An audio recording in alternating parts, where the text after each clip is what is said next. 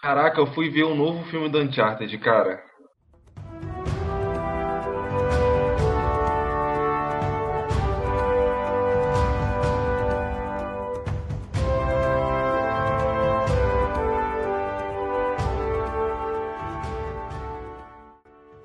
Não é bom não. Vocês viram aí? Não. O filme não é legal não, mano. Assim, é. Não, me engol... Eu não engoli o, o, Tom Holland como Drake, cara. No começo, antes de ver a atuação dele, eu tava, eu tava até assim, achando legal, mas depois, cara, depois que eu vi. Sabe por quê? Porque levaram as características do Tom Holland de Homem-Aranha pro Nathan Drake. E, pô, cara, não rola. Não Roland. Baduntz. uh, bom, eu tenho. Eu tenho sérias críticas em relação aos jogos do Uncharted, inclusive. Sim, em algum momento. Em algum momento a gente fizer, a gente fizer um podcast falando sobre, em, eh, sobre Uncharted. Espero que não seja um programa só. Porque, porque eu não gosto dessa série, tá? Beleza, Mas, eu, eu, uh... Juliano, eu quero ver o Michel chorando, Juliano. É isso, vem, só vem. tem, tem algumas críticas sérias e acho que são até críticas bem, bem fundadas, assim, com argumentos razoavelmente sólidos contra o Uncharted. Mas vamos é. ver uma aí, fala uma aí, agora eu quero Bom, palavra contra tá. mesmo. Bom, sim, mas, é, mas é sério, é sério, cara. Não, tá. Então, assim, de modo bem resumido mesmo, tá? Uma delas é que a narrativa é absolutamente clichê Hollywood, né? Indiana Jones, pra caramba.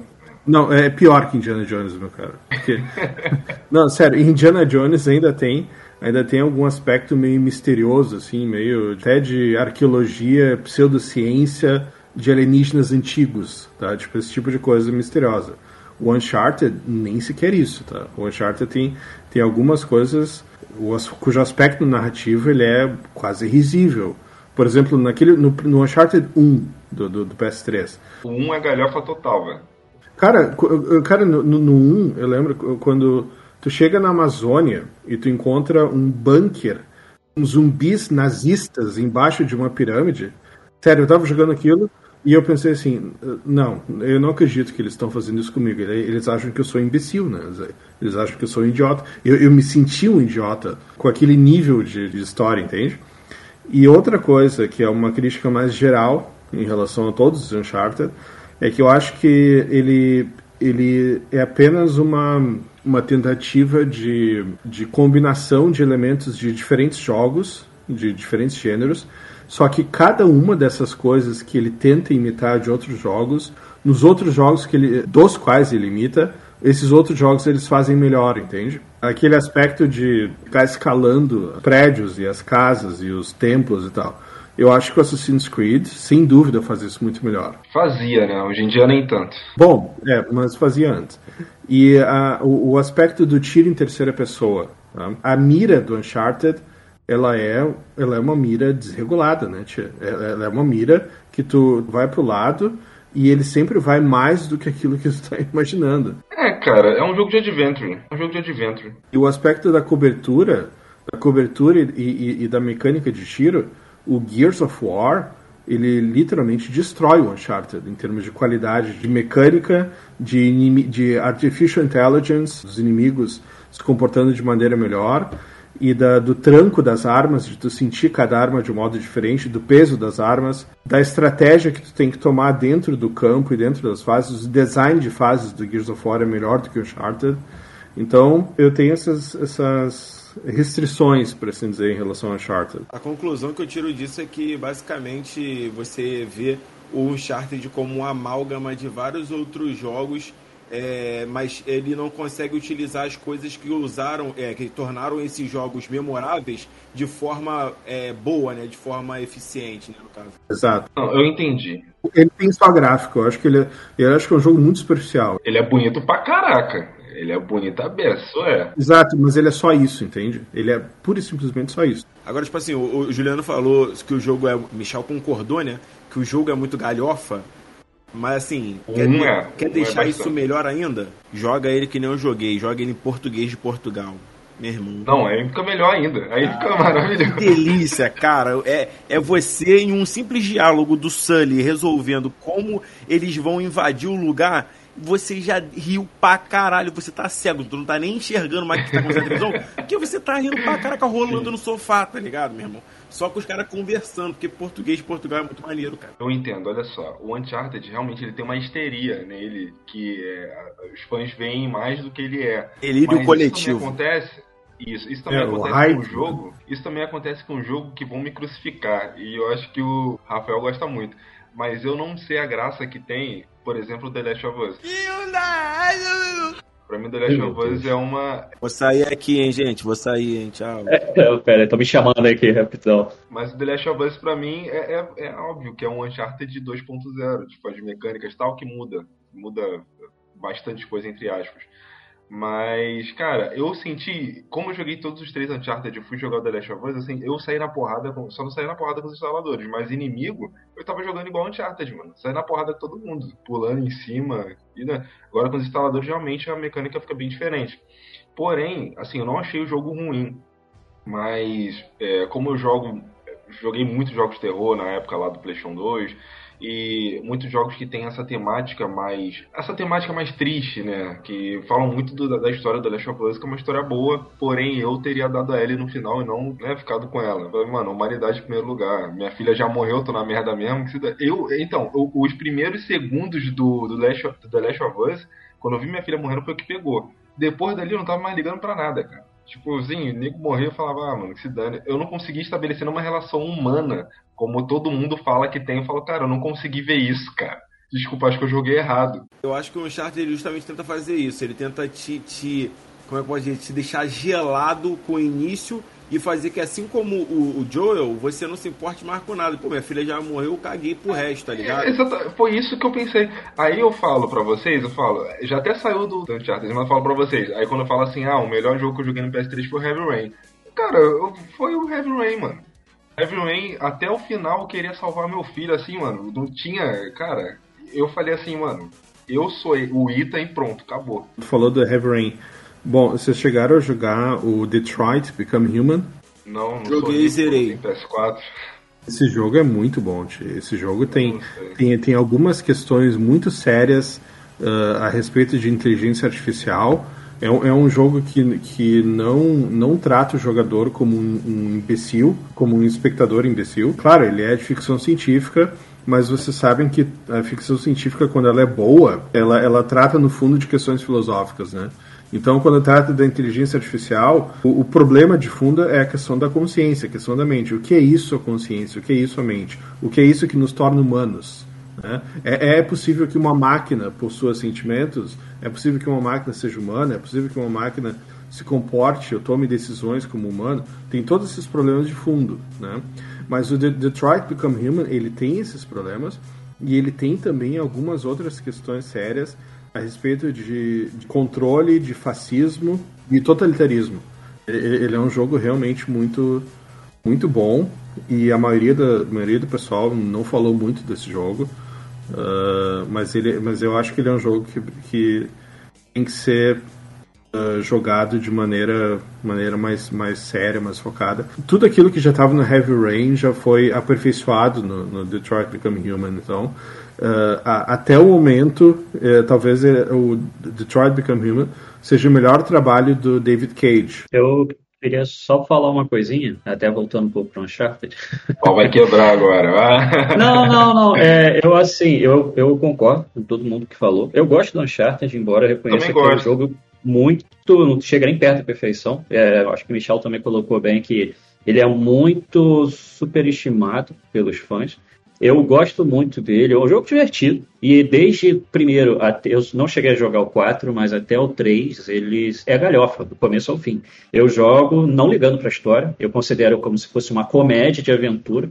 Mas assim, a gameplay também não é perfeita, mas é uma gameplay divertida. Só que vocês ainda colocaram bem a ideia do Last of Us, que para mim dá banho no Uncharted. Uncharted é um jogo à parte, The Last of Us é outro.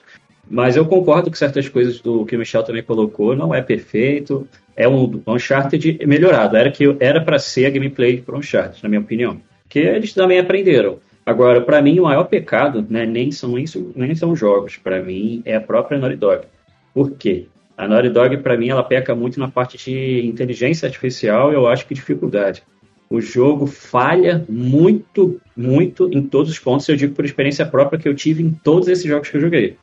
Em pontos específicos, eu morria. Assim, até no Uncharted eu estava numa parte onde eu estava cercado por um monte de cara. Isso aconteceu no 1, no 2 e no 3.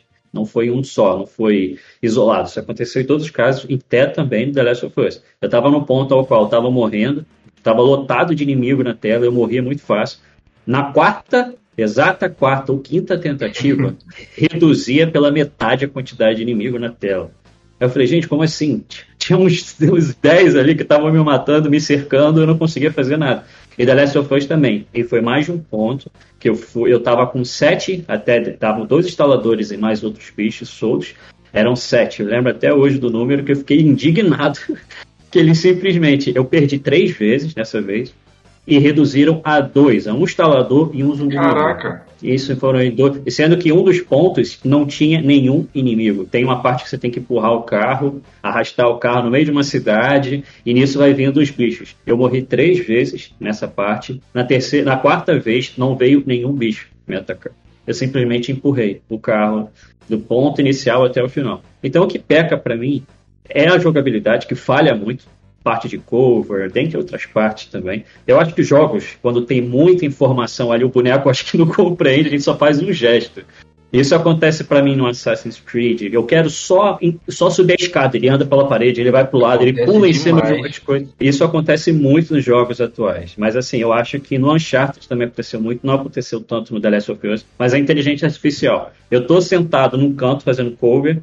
Vai, aí eu vejo os inimigos na, na sala da frente. Estou encostado na porta. Vai a Ellie no meio dos bonecos, assim, ela vê que eu tô encostado, mas a esperta, ao invés de ficar encostado do meu lado, ela passa na frente dos meus inimigos. Pra gente vai. Falei, cacete, sua boneca imbecil. Tá passeando no parque, tá na Disney. Cara, a gente chama atenção. Eu falei, gente, cadê a inteligência artificial desse boneco? Eu não sei se no 2 foi melhorado isso, porque eu não tive a sorte de jogar. Mas é um jogo que. É um jogo divertido. É perfeito? Não.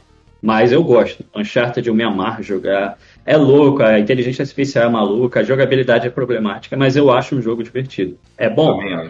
Não é excelente, mas não é ruim. Tem muito jogo melhor.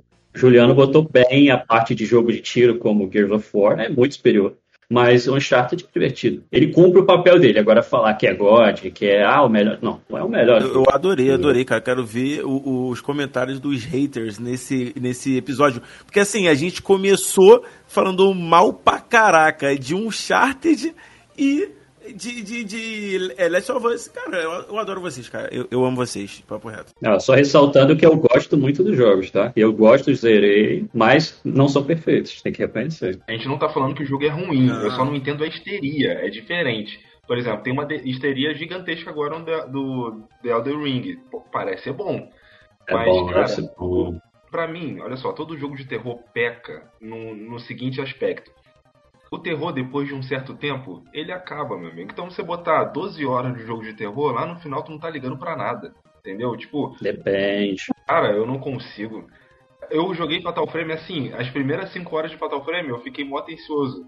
A Fatal Frame tem em média 10 horas. As 5 horas pra lá eu tava já cagando, cara. Porque eu já tava. Eu tava botando todo mundo dentro do rabo do outro e matando todo mundo, sabe? Tipo, já tava mal beré. Claro, porque, porque tu perde aquela surpresa, então a coisa se torna óbvia. Se torna tudo familiar e a mecânica se repete. Sim, é por isso que os jogos assim que eu gosto muito de terror são Silent Hill 1 e 2, são pequeniníssimos, e o PT, cara, que foi assim Aquilo sim eu, eu, foi uma experiência que eu falei, é, é, é, bizarra, mas geralmente os jogos de terror eles tendem a, a, ficar assim, Resident Evil, que não é nem terror, mas quando eu jogava quando era menor, eu ficava com medo, assim, nas cinco primeiras horas, daqui a pouco que eu tava cheio de munição, falava, cara, não tem mais medo de nada, cara, só vem que eu tô, tô indo pra dentro. Last of Us eu cheguei no final, rapaz, arrebentando todo mundo, falei, cara, não vai dar pra vocês não, cara. É outro, eu joguei Uncharted, meu amigo, é outro, é outro papo isso daqui, mano. Bota instalador aí que o humano não tá dando não.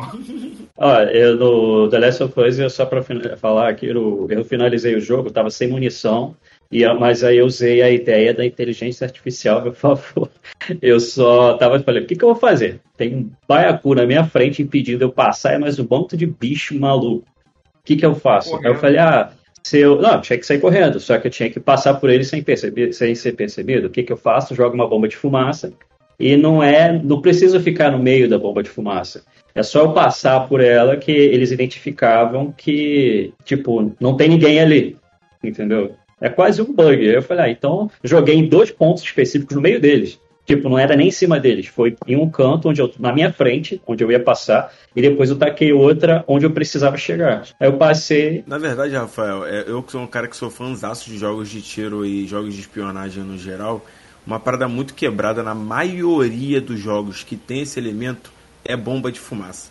Cara, a maioria dos jogos eles não conseguem reagir de forma natural à bomba de fumaça. E você e simplesmente se torna uma mecânica que quebra o jogo, mano. Na maioria dos jogos, cara, de verdade. Isso eu percebi isso quando jogando Ghost Recon Breakpoint, é, entre as minhas 350 horas de gameplay que eu tenho, e é real esse número, eu percebi que não tem bomba de fumaça, tá ligado?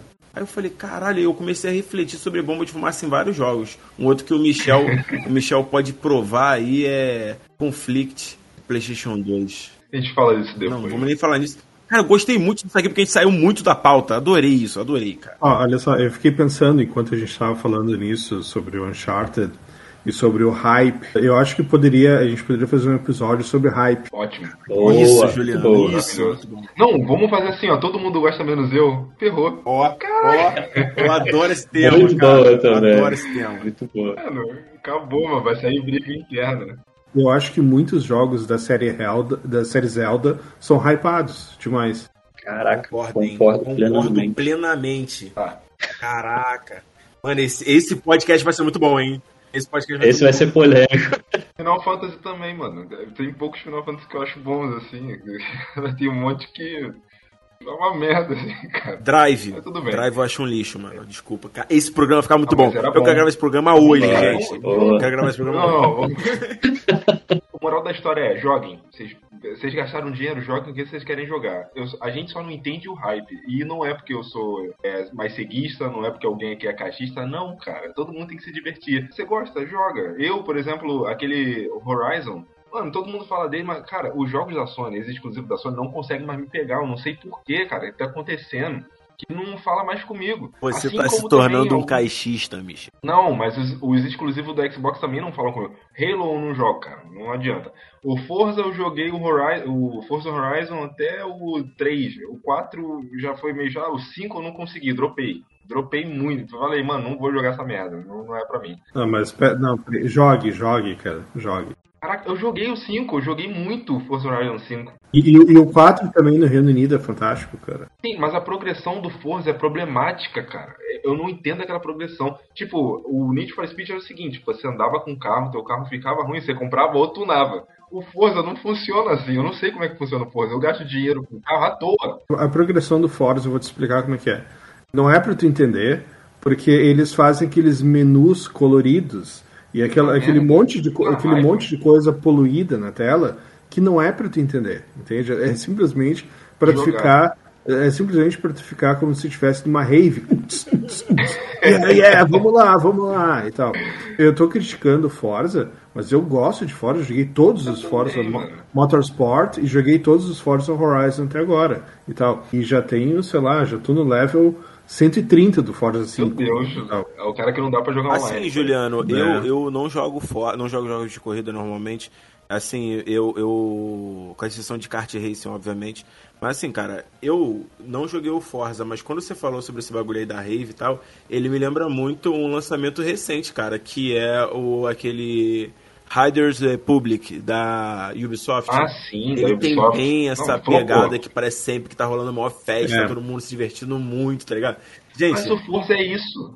Isso, na verdade, tem a ver com o público-alvo, tá? Isso aí tem a Sim. ver com um público-alvo de ser de jovem adulto, de hipster que usa roupa colorida. Nossa, eu tô ficando mega velho, cara. Tô ficando mega velho. É, a gente Esse tá, bagulho gente não tá- conversa comigo, tá ligado? E eu uso sandália de, de dedo, tá ligado? Sim, Qual é, mano? quando eu jogo Forza, eu tenho que mutar o rádio do jogo. Porque eu não, não, não suporto aquilo, tá? Eu, eu coloco ou na rádio de música clássica, ou eu Nossa. coloco. Eu, ou eu pego Corrida só- mó clássico lá. Mas isso, isso é legal, porque tá, eu gosto de música clássica, né? Enfim, quem gosta de metal gosta de música clássica, isso é, vocês sabem disso. Mas o, o- então eu deixo ou na rádio de música clássica, ou eu deixo o SoundCloud rodando Metallica, rodando Megadeth, rodando outras coisas de, de thrash metal. Uh, mas aí eu deixo o aplicativo SoundCloud no Xbox Series S rodando ao mesmo tempo. E aí tu pode customizar, entre aspas, é, né? É, é uma grande solução, porque tu pode baixar de graça o SoundCloud no, no Xbox. Tem para Xbox normal também, se não me engano, se não me engano, uh, pro, pro base, né? E isso, isso era uma coisa que eles tinham tirado no começo da geração do, do Xbox One, que era uma coisa que tinha no 360. No 360 a gente podia pegar os arquivos de MP3 da, das músicas. Aliás, qualquer CD de música que a gente colocasse no Xbox 360, se vocês lembram, a gente podia gravar, salvar as músicas em MP3 no HD, né? E aí isso servia para a gente customizar as trilhas sonoras dos games. Isso era uma coisa genial. A, a, Microsoft parou de fazer isso porque ela quis vender alguns desses aplicativos e assinaturas de, de, de aplicativos, eh, sei lá, de, de streaming, de, de áudio e tal. Spotify, né? o Spotify e outro, enfim, virou, virou o, grande, o grande app ali no Xbox. Mas eu acabei descobrindo há pouco tempo atrás esse, esse SoundCloud, que é gratuito. Era uma coisa legal, precisou passar uma geração inteira, e aí precisou vir uma nova geração para existir essa opção de rodar música customizada. Dos últimos jogos que eu lembro que tinha essa parada aí de você pegar é, é, alguma música e colocar dentro do, do, do, Xbox foi Metal Gear Solid 5. Tem como você tocar as músicas no rádio, tu pega diversas fitas, na verdade, tem músicas do David Bowie, um monte de músicas, na verdade, né? A David Bowie é uma das mais emblemáticas, mas tem, tem diversas músicas assim, principalmente Dimensão do World. E é, essa é a música tema, né? No caso, e tipo assim, tem como você pegar e gravar tipo uma música, tá ligado? Tem como você descer do seu helicóptero tocando Diário de um Detento, tá ligado? É muito bom esse jogo, fala sério. Eu sou fãzaço de Racionais, fala sério. É isso, galera. Eu só não entendo hype, assim, mas é, eu tenho problema com a progressão do Forza. Ele já te dá um carro, um bate-móvel no começo e depois você não sabe mais pra onde você vai. Eu tenho muitos problemas com o Forza Horizon, mas eu gosto muito e ele é o melhor jogo de corrida arcade que a gente tem e sem discutir, sabe, hoje em dia. Mas é isso, eu não entendo isso. E, né, pra fechar aqui, o, eu não, não, não curti muito o Sullivan é, Osakana. Eu já Cara, sei lá, o filme é para um outro tipo de gente, eu entendi a proposta, mas que me, o que me mostra, assim, os filmes que a gente é, vê hoje é que Hollywood está cagando pra, pra história e, e, e, sentido e botando tudo em, em produção, tá ligado? Tipo, em, em, efeitos especiais, cara, antigamente, pô, 2000 e pouco, a gente ia pro cinema, a gente tinha uma, uma história, pô, um clube da luta, uma história de vida que você aprendia, você saía mudado Uncharted eu saí rindo. Falei, caraca, tá, mas não é pra mim, sabe? Eu gosto de Uncharted, eu, eu gosto do Tom Holland também. Mas isso me fez até questionar ele como Homem-Aranha. Olha, olha que, a, que bizarro isso, sabe? Eu acho que você só tá velho, cara. Só isso.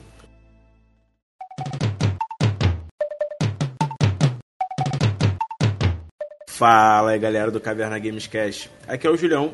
Que é o seu pai. Aqui é o Juliano. Aqui é o Rafael. Vamos lá, galera. Hoje, esse programa maravilhoso que né, já virou aqui a, a mania do, do nosso canal, cara. E aí, qual é o nome desse quadro, Juliano?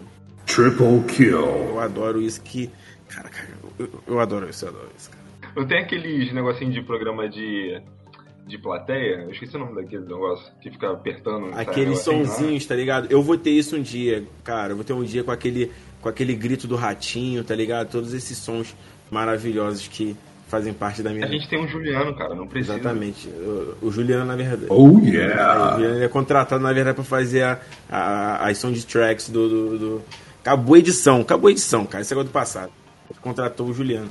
Cara, assim, cara, esse, esse programa eu adoro fazer justamente pela dinamicidade dele, tá ligado? Vai trazer aí três assuntos diferentes para um programa só, cara. Isso fora tudo que a gente já discutiu durante a abertura. Eu adoro esse formato, cara. Foi uma grande ideia nossa. Eu agora vou falar para você hoje, né? Quem vai começar é o nosso grande especialista sonista, né? Juliano. Fique à vontade, Juliano. Faça. Sonista. Ele, ele adora xingar a gente, cara. cara. E eu adoro quando eu erro isso e chamo você de sonista, tá ligado? Seguista me corrigindo aqui, tá bom, gente? Eu adoro quando, quando eu me confundo assim, cara. Bom, então, em primeiro lugar, obrigado por me chamar de sonista, só que não. Você me chamar de, de retro, me chamar de. Pode me chamar até de velho, cara, tá? Mas. sonista não, sonista não. Nada contra, eu tenho todos os PlayStation menos os 5 até agora, né? Mas eu não sou, não me considero sonista, eu apenas sou um apreciador de bons jogos. Eu até entendo que você não tenha nada contra, tá ligado? Mas depois que eu vi o meu PlayStation 4 fritar na minha frente, é, sem eu poder fazer nada por ele, é, é, eu tive algumas coisas contra a Sony mesmo, tá ligado? Mas segue aí, Júlio. Foi uma morte súbita? Como é que foi, foi isso? Uma morte bem lenta e dolorosa. Na, na verdade, não foi súbita, não. Foi lenta e dolorosa, cara. E eu lembro de cada centavo. E, e eu não quero falar sobre isso, Juliano. Eu tô ficando emocionado. Segue com o jogo. Não tem nada contra, mas também não tem nada a favor, né? Só isso. Eu vim falar de um jogo que ele é emblemático para todo mundo que tem mais de 35 anos, eu diria. Ele é emblemático porque ele é um dos jogos mais populares de luta uh, uh, jogados aqui no Brasil, não só no Brasil, mas na América Latina inteira. Sim, eu estou falando de The King of Fighters.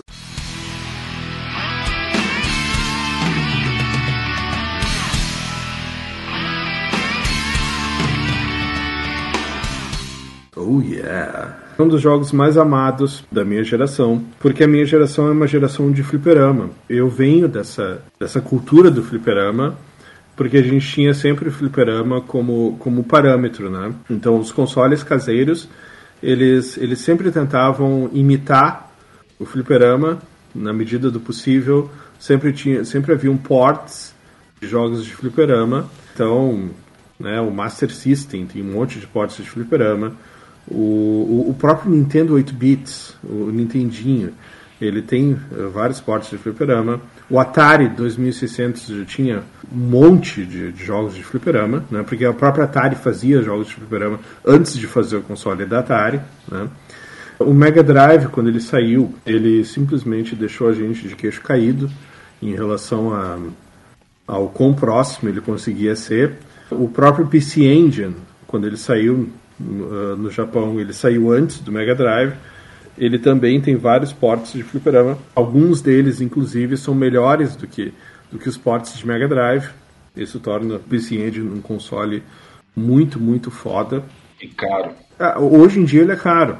Hoje em dia ele é caro, sim. Mas qualquer coisa de retro game boa é cara hoje em dia. Quase qualquer coisa. Tá?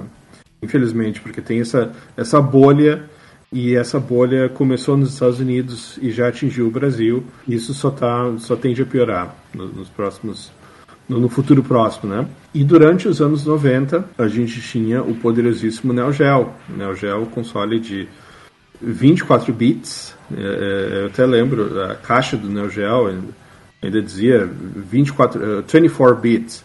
A Quantum Leap in Power.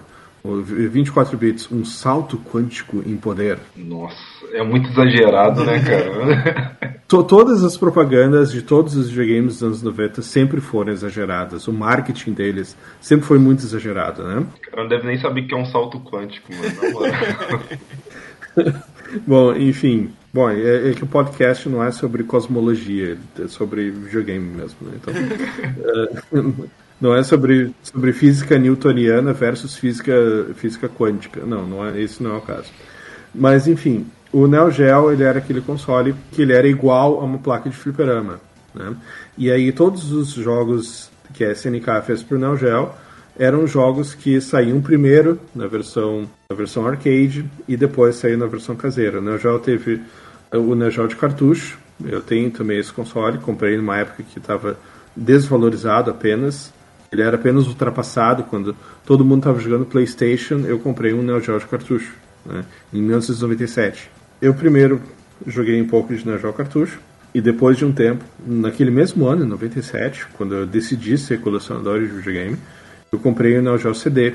E o Neo Geo CD, ele, embora ele tivesse aquele tempo de loading horrível, né?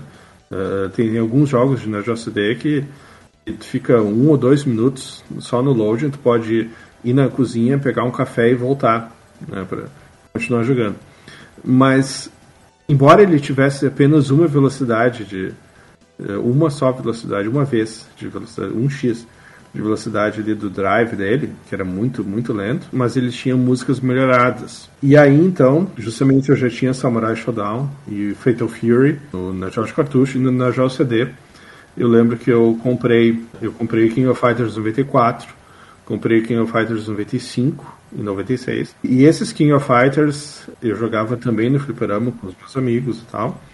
O King of Fighters ele faz parte meio que da minha, da minha formação gamer e ele também tem a ver com uh, toda a minha admiração por aquela geração de programadores e de companhias japonesas que faziam jogos 2D que eram obras-primas. É, eram literalmente obras-primas em que a qualidade do, do, dos sprites e da animação é, era uma qualidade absurda. Eles estavam literalmente no, no ápice, né? no, no, no, no pico da era 2D, porque isso era, era justamente na metade dos anos 90, isso era um pouco antes de ter a transição para 3D. E até mesmo um tempo depois que a gente teve essa transição para 3D, o 3D ainda estava engatinhando, né? No PlayStation 1, no Nintendo 64, no Saturno, até no 3DO, enfim, o, o 3D ainda estava engateando, no Atari Jaguar. Então, em alguns jogos, ele ainda era muito feio né, o 3D. Ele ainda era mal feito, entre aspas, né? Vídeo Virtua Fighter, opa! O primeiro Virtua Fighter, ele é bem quadradão. É, ele é. O legal do primeiro Virtua Fighter é que os personagens são todos muito diferentes entre si e os movimentos, os estilos Sim. de luta deles já eram muito diferentes entre si e nesse sentido era muito bem programado. É verdade. Mas eles eram quadradões, isso não tem como negar, né? Você tem um videogame que é um dos videogames mais caros de se colecionar e ter jogo, que é o Neo Geo. Mano, os jogos do, dele tá batendo aí 500 dólares, sei lá, mano. 200, sei lá. Tem outros que estão mais ainda, né? Tem, tem, jogo, tem jogo, por exemplo, um dos últimos, o Garou Mark of the Wolves. Nossa, esse é, esse é maravilhoso, cara. Sim, ele é maravilhoso, mas o, a versão em cartucho japonesa custa 75 mil dólares, Nossa. pra vocês terem uma ideia.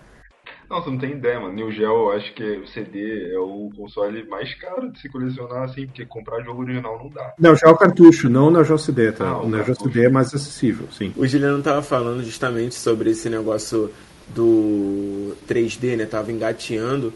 Mesmo assim, algumas franquias, é, assim como Mortal Kombat, por exemplo, eles resolveram ser ousados e né, largar o, o efeito antigo, antigo que eles usavam, né, de rotoscopia, ele, e eles trocaram pelo o 3D. Mortal Kombat 4 é considerado um dos piores, mano, se não o pior, sabe? Eu acho que a série The King of Fighters foi muito feliz em, em resistir durante tanto tempo, ainda mantendo o, o 2D, né, os sprites é, com a excelência que eles faziam, sabe? Sim, o King of Fighters até hoje, né, inclusive aquelas, aquelas versões em 3D do Play 2, do King of Fighters Maximum Impact. Eles são jogos bonzinhos, né, que na época eu lembro de ter jogado. Eles são até bonzinhos, mas eles não são memoráveis. Não é um jogo que hoje em dia, se tu me perguntar, ah tá, quais são os King of Fighters ou quais são os jogos de luta da SNK, que tu volta para jogar. Olha, se eu te falar da minha lista de top 20 jogos da SNK, nesse top 20 não vai estar nenhum dos King of Fighters 3D. Com certeza. Eu joguei na época do PlayStation 2, quando eles resolveram finalmente fazer essa transição, né, é, pro 3D é, no jogo de Play 2. Eu não lembro direito o nome, acho que o, o é esse, né? Então, eu acho ele maneiro, eu acho ele bom. É um, é um jogo assim de luta divertido, sabe? Agora, é um jogo que ele é ok para um jogo de luta, sabe? Ele inclusive é um bom, é um jogo de luta melhor do que muitos jogos que tentam fazer isso e não conseguem fazer. Ele não consegue chegar nem perto, foi o que o Juliano falou, ele não consegue chegar nem perto do que é um The King of Fighters de fato, sabe? Eu gosto de falar que The King of Fighters, assim como o Juliano colocou muito bem, eu sinto falta até hoje. Para mim, poderia ter continuado nessa ideia de sprites que eu acho que eles até se empenhavam mais em criar as coisas, porque você. Eu, uma coisa curiosa que eu tenho, que eu, nos tempos de hoje, por mais que te, eh, as pessoas, os profissionais da era dizem que você criar 3D é melhor. é, fica mais fácil, porque é muito difícil de desenhar os sprites e tudo mais. Só que você vê a qualidade dos The King of Fighters, como eram bem desenhados os sprites, como eram detalhados, e o jogo era muito melhor do que são os 3D hoje, que eles alegam ser mais prático. E fora que você para e vê que é um jogo fantástico de luta e que tem a quantidade absurda de personagens. Ah, inclusive, na geração 360 e PS3, teve o King of Fighters aquele 14, que foi o último 2D, né, o último feito com sprites. Ele ainda é respeitado pelos fãs por ser o último 3D, só que eles demoraram meses para fazer os sprites de cada personagem. Foi, uma, uma última uh, empreitada deles, assim, como se foi o. É, é, como se fosse uma, o canto do cisne. Vamos, vamos fazer um grande último 3D, uma, uma última grande empreitada em 3D, né? E aí saiu no PS4 o King of Fighters 15 e foi bastante criticado por ter gráficos abaixo da qualidade, mesmo sendo 3D, comparado com a qualidade gráfica do Street Fighter, Street Fighter 5, no caso, né? Esse King of Fighters uh, 15, ele, ele quase sofre da mesma, do mesmo problema do, do Play 2, desse Maximum Impact. Ele não é um jogo ruim, ele, ele tá longe de ser ruim, mas ele não tem nada de memorável. É, dá para ver que ele é feito com uma, com uma engine terceirizada. Dá para ver que os, que os programadores não eles não não gastaram muito tempo, não dedicaram muito tempo reprogramando a engine para fazer alguma, alguma coisa, para deixar alguma coisa muito única, para deixar uma marca muito própria deles. Não, eles estavam usando uh, uh, aqueles motores gráficos ali uh, e a coisa ficou um pouco genérica, né, infelizmente. Esse último agora que saiu, eu não joguei, então eu não tenho como falar. Ele parece ser bonito, uh, ele parece bonito até porque o último Samurai Showdown que saiu, ele também é bastante bonito. Esse último Samurai Showdown eu joguei no Nintendo Switch e ele de fato ele usa o cel shading, então ele já tem um certo capricho que aproxima ele um pouco daqueles jogos 2D. É aquela coisa de, de, de, ter um certo esmero nos personagens, para eles parecerem personagens de anime e tal. Então ele tem mais capricho do que o King of Fighters 14. Né? Mas voltando então ao jogo, eu tinha tido contato King of Fighters 94, 95, 96 e 97. 97 ele, ele é o meu segundo favorito de todos os tempos. Tá? Uh, porque o 97 ele, ele, ele é o King of Fighters que vai inovar na mecânica e ele vai adicionar, a, além da mecânica normal, aquela de carregar a, a, barra de especial apertando os três botões A, B e C, que, que literalmente teu personagem ficava parado e aí carregando assim um poder como se fosse um, um, um Goku carregando o poder da Genkidama, sei lá, mais ou menos assim. Né? E aí, claro, com, com o risco de, de, de, enquanto tu estiver carregando a barra de poder, tu podia ser acertado por outro. Né? Mas aí, no, no 97, eles adicionaram, eles na verdade plagiaram, né? eles copiaram a mecânica da barra de especial dos jogos da Capcom, dos jogos do Street Fighter Alpha, né? que naquela época era o Street Fighter Alpha 1 e 2, né? que tinham saído, né? que é justamente quanto, uh, quanto mais tu defende os golpes do teu adversário, mais a tua barra vai enchendo. Então, enquanto tu está lutando, a barra já vai enchendo naturalmente. E aí no 97 eles adicionam isso. E é uma grande sacada, porque torna o jogo muito mais fluido, muito mais dinâmico, né? Cada, cada luta se torna mais dinâmica. O, do 94 ao 97, a gente, a gente teve aquela saga Orochi, né? do, do demônio aquele, Orochi, que, que é um demônio um, que representa uma espécie de uma espécie de avatar da natureza, né? Ele é mais ou menos como Godzilla no sentido de que não não que ele seja um dinossauro, não me entendam mal, né?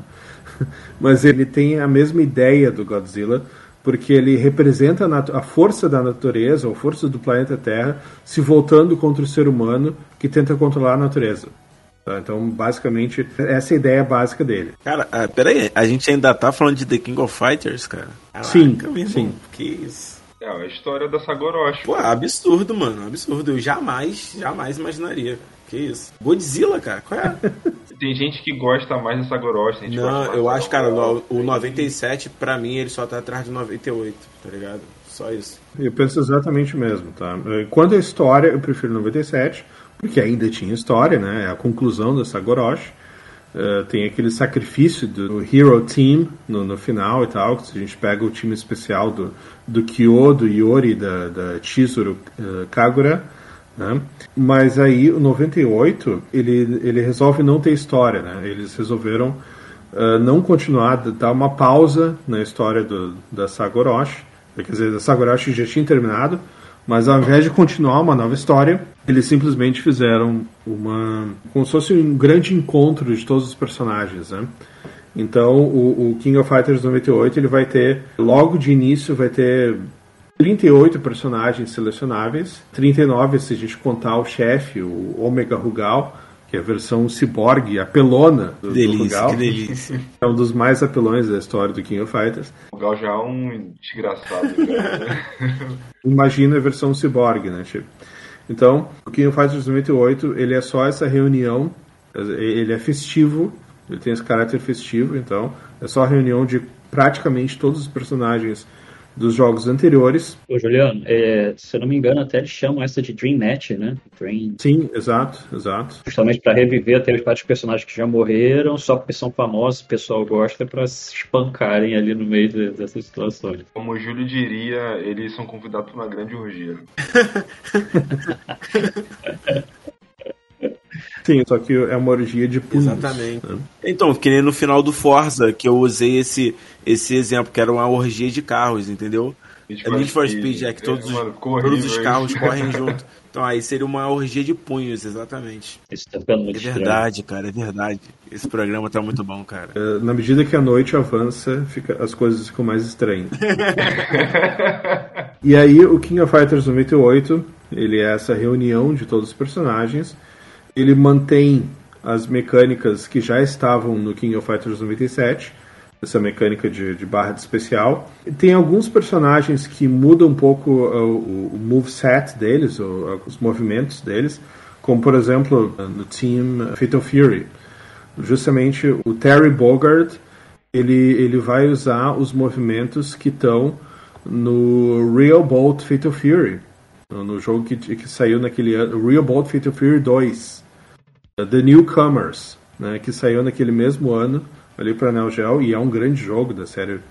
Uh, todos os Real Bouts são, são excelentes, né, também fazem parte desse desse desse ápice do, dos jogos 2D, né, do modo japonês de, de se pensar jogo 2D. E quando eu ganhei o Dreamcast, que foi um grande momento da minha vida, eu já, já contei isso no podcast anterior, porque o Dreamcast ainda é o meu console favorito de todos os tempos. Um dos primeiros jogos que eu comprei para o Dreamcast foi justamente o King of Fighters 98, que daí ele saiu numa versão especial, cujo nome é The King of Fighters Dream Match 99.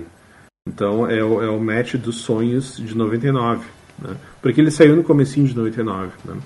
Depois, inclusive, vai sair o King of Fighters 99 Evolution, que é também uma versão especial do 99, que saiu para o Dreamcast. Né?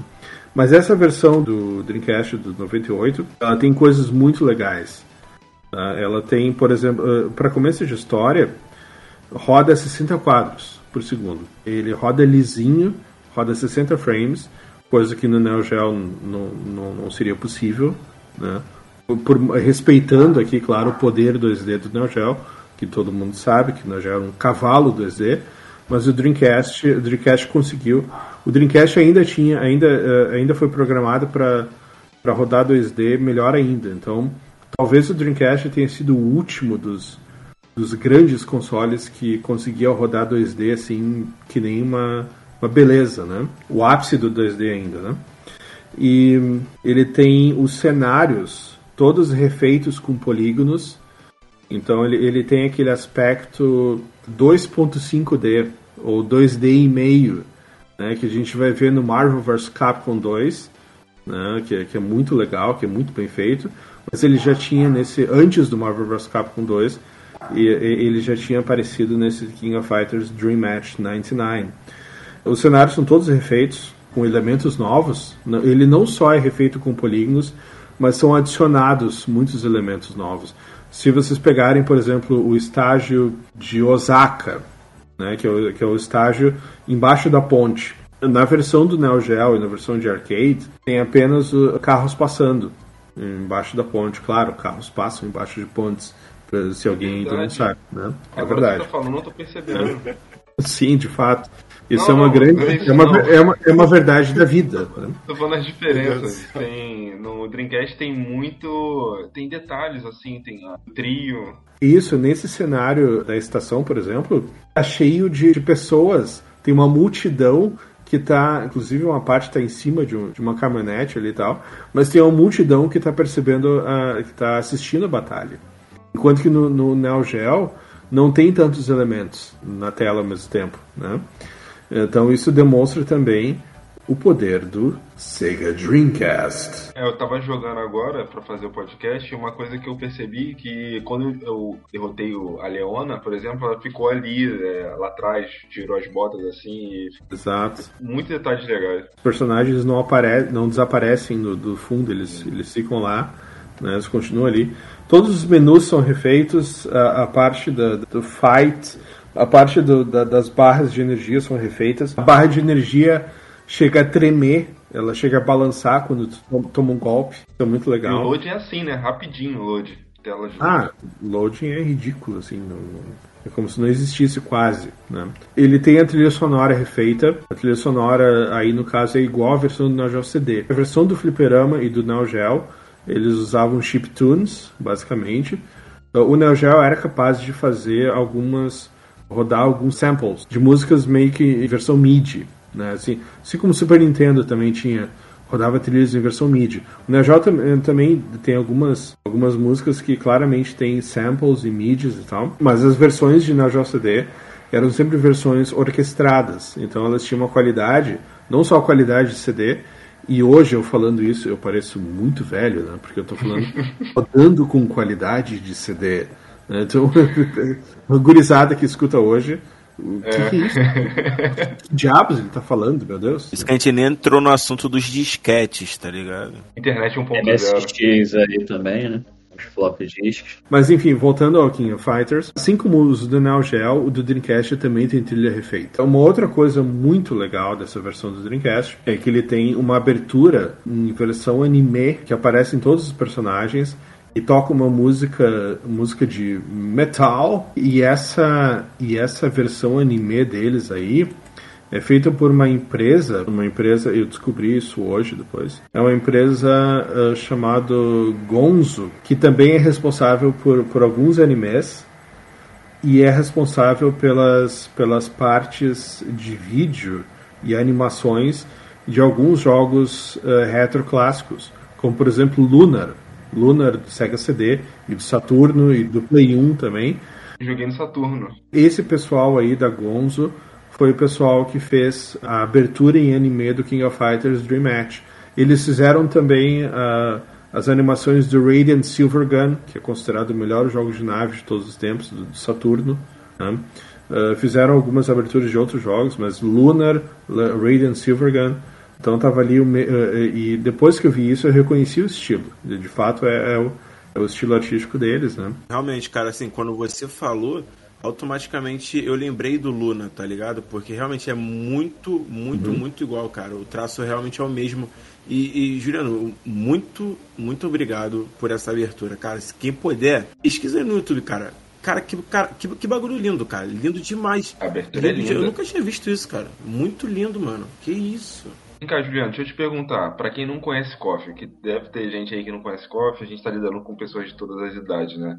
Fala aí, cara, o que é coffee aí pra galera, o, que, o impacto daquilo na época e especialmente aí o 98 melhorado, que é o 99 Dreams.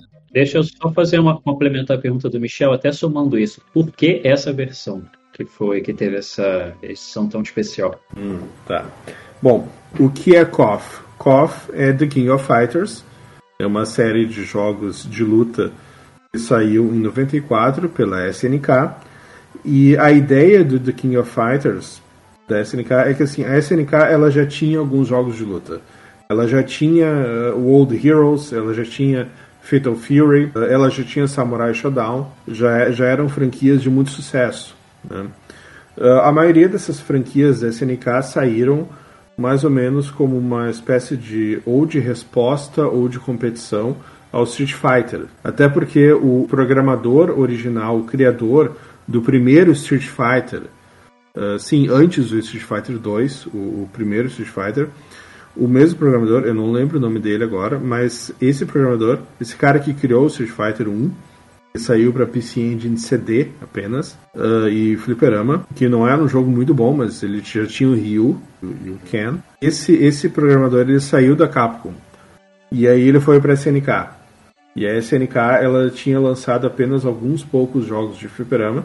E quando a SNK lançou o Neo Geo, produziu o Neo Geo, e aí tinha, eh, já tinha sido lançado o Street Fighter 2 em 1991, eles, eles pensaram em que uh, em lançar um jogo de luta que fosse que fosse competidor do, do Street Fighter 2. E aí, justamente, como eles já tinham o criador do Street Fighter 1, esse criador do Street Fighter 1, ele pensou em fazer uma sequência espiritual. Então, aquelas ideias que ele já tinha pro, pro que teria sido o Street Fighter 2 da Capcom, mas que acabou não sendo, ele implementou essas ideias no primeiro Fatal Fury. Como, por exemplo, a ideia de colocar o dois planos, né? O Fatal Fury ele foi inovador em ter aquele plano de fundo que pode lutar e o plano de plano mais à frente para dar um certo aspecto 3D, né? Mas falar para você, Juliano, assim, eu achava péssimo essa parada, cara, de ter é, é, esses dois lugares, porque, sei lá, isso era só uma alternativa pro cara fugir de você e aí tu tem que ir lá pro outro lado para pegar o cara, tá ligado? E eu já recebei várias lutas fazendo isso, tá ligado? E eu odiava essa parada, tá ligado? Eu achava interessante, deixava bem dinâmico até. É, o chato é que você queria enfiar porrada no cara, o cara corria, mas era bacana justamente isso também. O pior é quando o cara corria, você batia e caía fora do cenário. Aí então era um festa. O negócio virava um pique-pega, tá ligado? Ô Juliano, uma coisa que eu, eu, tinha uma dúvida assim, o The King of Fighters, ele é uma continuação direta do Real Bolt, no caso? Não, não, não. Eu, já ia chegar nisso. O, então, a, a SNK já tinha essas séries, Samurai Shodown, Fatal Fury. O Real Bolt, na verdade, o Real Bolt, ele é, ele é um, um reboot do Fatal Fury, que saiu na, na, segunda metade dos anos 90 e tal. Mas o, o The King of Fighters, ele é uma espécie de coletânea ou compilação em que a SNK juntou personagens uh, de jogos dela mesma, jogos mais antigos dela mesma. Jogos que eram anteriores ao Neo Geo, inclusive. Como, por exemplo, Ikari Warriors. Ikari Warriors é um jogo de Nintendo 8 bits, né, de, de arcade e Nintendo 8 bits, que tinha ali o Ralph e o Clark. Onde que veio a Atena? A Atena veio do jogo do Nintendo 8 bits chamado Atena, quem diria? Ah, né? sim, sim, sim, sim. Que era um jogo de plataforma né, em que ela tu tinha simplesmente que uh, uh, plataforma de progressão progressão lateral, né? Side scrolling. E era um jogo de ação, side scrolling também. E esse jogo original de fliperama da Atena, ele foi o primeiro jogo a ter uma trilha cantada. Nossa que era justamente aquela, aquela canção que virou a canção tema da Atena, que vai aparecer no The King of Fighters depois.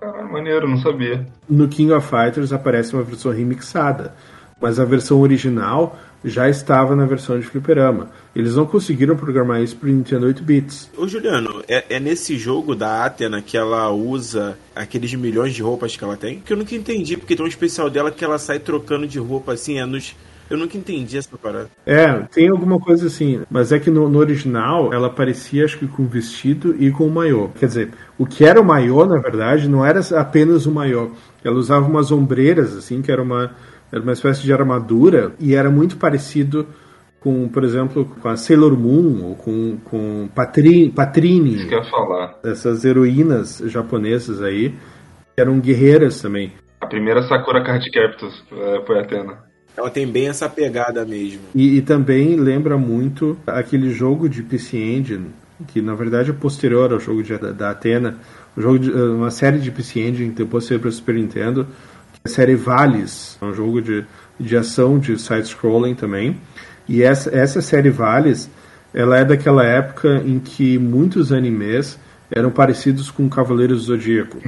E isso no Japão, porque a gente está falando então da segunda metade dos anos 80. Não pensem no boom dos Cavaleiros aqui nos anos 90, não. É, são jogos da, da, segunda metade dos anos 80 da, e, do, e da primeira, assim, até 92, 93. É, essa série Vales era um personagem que, quando ela se transformava em, em heroína, né, desde o primeiro jogo, ela simplesmente ela parecia aquela tira do Golden Axe. Então ela, ela, ela tinha uma armadura que era uma armadura mínima, né? Que era basicamente um maiô, só que um maiô em versão armadura. só com duas, duas ombreiras e, e uma espadinha. Mas ela estava quase nua ali, né? Basicamente. Japoneses. É, exato. É Cavaleiros do Zodíaco era assim, pô. Todos os cavaleiros homens tinham armadura da cabeça aos pés, enquanto a mulher só tem uma ombreira, biquininho e, uma, e um tênis, pra falar, é um tênis, né? o sapatinho, acabou a armadura. É, essa roupa tava no Vales e essa roupa tava na Atena, era a roupa que a Atena usava no primeiro jogo. Esse jogo é bem interessante, ele tem uma pegada de Strider, né? Tem, tem, tem algo de Strider né? embora o ritmo seja mais lento. Né? E aí então personagens da, da Atena, do, do, do Ikari Warriors, eles foram personagens que foram utilizados no The King of Fighters. O The King of Fighters ele meio que reviveu esses personagens da SNK das antigas, antes do Neo Geo, e acabou se tornando, por causa da quantidade de personagens e por causa dos, dos diferentes estilos entre, entre esses personagens e por, porque, por ter uma mecânica também de times. Isso é uma coisa que o King of Fighters inovou. Uhum. Ele foi o primeiro jogo de luta a ter uma mecânica de times, em que tu tinha três contra três. Isso vai aparecer depois em Tekken, no Tekken Tag Tournament, por exemplo, né? Ou então no próprio Marvel vs Capcom, ou naquela série a série Versus, X-Men vs Street Fighter e outros, outros jogos uh, similares, né? Mas o King of Fighters ele foi pioneiro a ter uma mecânica de times. Então, essa mecânica de times sempre foi muito... Ela adicionou muita estratégia ao jogo. Né? Então, tu tinha que planejar quais são os teus seus personagens, uh, tu tinha que planejar a antes de cada luta a ordem que tu ia utilizar, dependendo do outro time adversário, né, dependendo dos prós e contras ali, do poder dos teus inimigos contra os poderes dos teus e tal. Então tinha um elemento muito estratégico uh, nisso. E o King of Fighters foi um sucesso no mundo inteiro, mas ele foi um sucesso especialmente no Japão e especialmente na América Latina. Tanto é que desde King of Fighters 96 ele já passou a ter, pasmem, em 1996 ele já tinha no Neo Geo, ele já tinha a opção de colocar em português Sim, era um português horrível, né? Um português muito mal traduzido. Era mais fácil de entender o inglês, mesmo se tu não soubesse inglês, de, de tão ruim que era esse português. Tá? Mas já tinha opção, já estava ali nas, nas opções básicas do menu do jogo. Então, isso é King of Fighters. E King of Fighters acabou se tornando, embora em termos de sucesso de crítica, provavelmente o Samurai Shodown tenha sido mais elogiado do que, do que o King of Fighters. E nos Estados Unidos, os americanos eles lembrem mais do do Fatal Fury e do Samurai Shodown do que propriamente do King of Fighters. Apesar disso, o do King of Fighters ele acabou se tornando é, essa franquia acabou se tornando a franquia de maior sucesso da, da SNK. Ela está no topo de qualquer outra franquia da SNK. E por que a versão do Dreamcast? Bom, essa versão do Dreamcast ela tem todas essas melhorias que eu tinha falado, mas a razão pela qual é, a SNK lançou essa versão do Dreamcast aí é porque assim, ó, antes a SNK já tinha lançado o King of Fighters 94, 95 e, e até o 97 para o Saturno. Para o Saturno, inclusive, eram, eram daqueles jogos que utilizavam a memória RAM. Cartucho, né? Cartucho de expansão do Saturno, né? E eram jogos que haviam vendido muito bem no, no próprio Japão. O Neo Geo CD, ele não conseguiu vender tanto porque ele tinha esses problemas de loading muito longo, né? A velocidade dele era muito, do drive dele era muito baixa. Só para salientar rapidinho, pessoal ali que não viveu jogar KOF no, no videogame, Saturno era o melhor videogame para rodar KOF, tá? Porque no Play 1 era horrível, assim, load demorava, mas demorava pra cacete. Você nem conseguia jogar, é sério. E o New eu não sei, mas como ele tá falando, não acredito. Mas o Saturno, depois você botava o cartucho de expansão ali, acabou, cara era máquina na tua casa. E o controle maravilhoso também para jogar. No Neo Geo CD era igual ao Fliperama, tinha a trilha sonora melhorada, mas o loading era muito lento. Enquanto que no Sega Saturno, como ele tinha expansão de memória RAM, ele tinha um loading muito, muito melhor do que, do que no Neo Geo CD.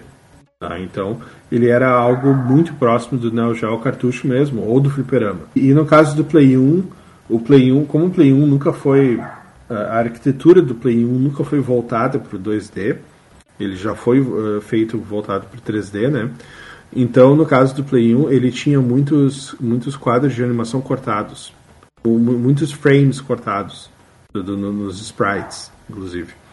E, e aí, como a versão do Saturno era, era melhor, os japoneses eles compraram bastante fez um grande sucesso no Japão. E chegava a fazer sucesso no Ocidente, inclusive. Esses jogos de, de Saturno japoneses, eles eram importados para os Estados Unidos e, e aqui para o Brasil e tal, uh, justamente do pessoal que jogava esses, esses games aí. Então ele tinha grande sucesso. E aí, uh, em 98, 99, o Dreamcast já, já tinha morrido comercialmente no Japão. Né? A Sega já tinha abandonado o, Saturno no Japão. Tinha alguns pouquíssimos jogos saindo em 98 no Japão, mas ele já estava uh, morto comercialmente. E aí então a SNK uh, ela já tinha esse meio que pré-acordo com a Sega de lançar também o King of Fighters 98. Então inicialmente o King of Fighters 98 teria sido para o Saturno.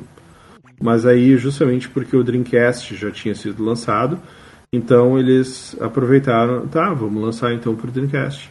E aí lançaram para o Dreamcast, mas ainda lançaram com essa qualidade superior, com esses cenários e gráficos superiores e com essa abertura em animação também, que é uma coisa muito fantástica. E só para terminar, pessoal, sobre King of Fighters uh, do Dreamcast, Dream Match 99, ele tinha também uma função que aqui no Brasil até foi pouco utilizada, porque quase ninguém tinha esse console, mas o, o a SNK lançou um console para competir com o Game Boy e o Game Boy Color no Japão, que, e saiu nos Estados Unidos também. Eu, eu tenho os dois consoles aqui, que era Neo Geo Pocket. Neo Geo Pocket, tanto na versão preto e branco, quanto na Geo Pocket na versão uh, colorida. Tá? Eu tenho esses dois portáteis. Eles tinham versões portáteis dos jogos da SNK, claro, o console era da SNK, e aqueles jogos de luta do Neo Geo, aqueles jogos famosos de luta do Neo Geo, eles tinham versões com os personagens em SD, os personagens com, com cabeção e tal. Sim, eu, eu joguei. Sim, é, é, muito legal, muito legal. E o, o, o, direcional do Neo Geo Pocket era um direcional, inclusive, que ele dava aquele cliquezinho característico do. do a manete. Do, do manete de fliperama, Sim. exato. Então ele já era feito para jogos de luta. O Geo Pocket ele, ele, é muito legal nesse sentido. E ele tinha o The King of Fighters R1, que é baseado no 97, no King of Fighters 97, que saiu para o Geo Pocket preto e branco, mas logo depois que saiu o Geo Pocket Color, que saiu, tipo, três meses depois do preto e branco, assim, durou muito pouco. Que estratégia de marketing é essa? É porque eles inicialmente estavam competindo com o Game Boy antigo, preto e branco. Mas aí depois o Game Boy Color saiu, né? foi, uma, foi mais ou menos no mesmo tempo, assim. E esse King of Fighters R2 é baseado no King of Fighters 98. E a versão do Dreamcast, do King of Fighters Dream Match 99, que é a versão especial do 98, ele tem compatibilidade com o Neo Geo Pocket. Ele tem uma função do Neo Geo Pocket, precisa de um adaptador, tá? Mas basicamente, e isso tem a ver com uma, uma função que existe nessa versão do Dreamcast que não tem na do Neo Geo.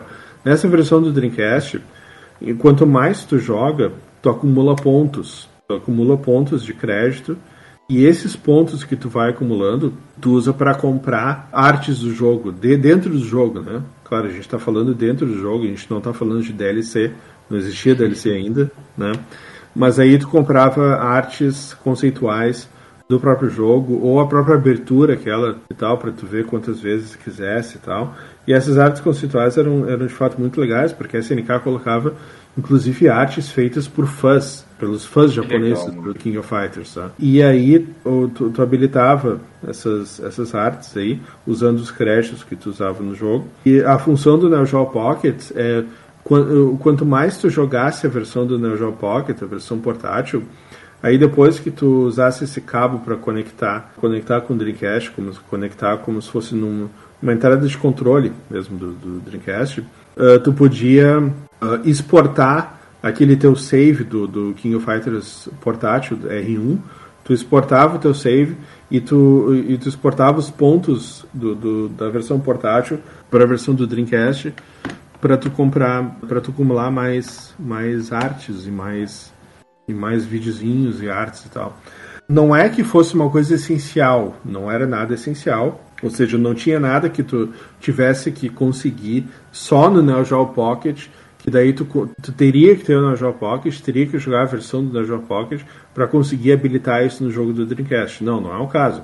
No jogo do Dreamcast, se tu não tiver a versão do Neo Pocket, tu pode jogar, jogar, jogar, jogar, jogar e conseguir tudo ali e habilitar tudo normalmente e tal. A única diferença é que se tu usasse essa versão do Neo Pocket, tu ia conseguir mais créditos e habilitar mais rápido, só isso.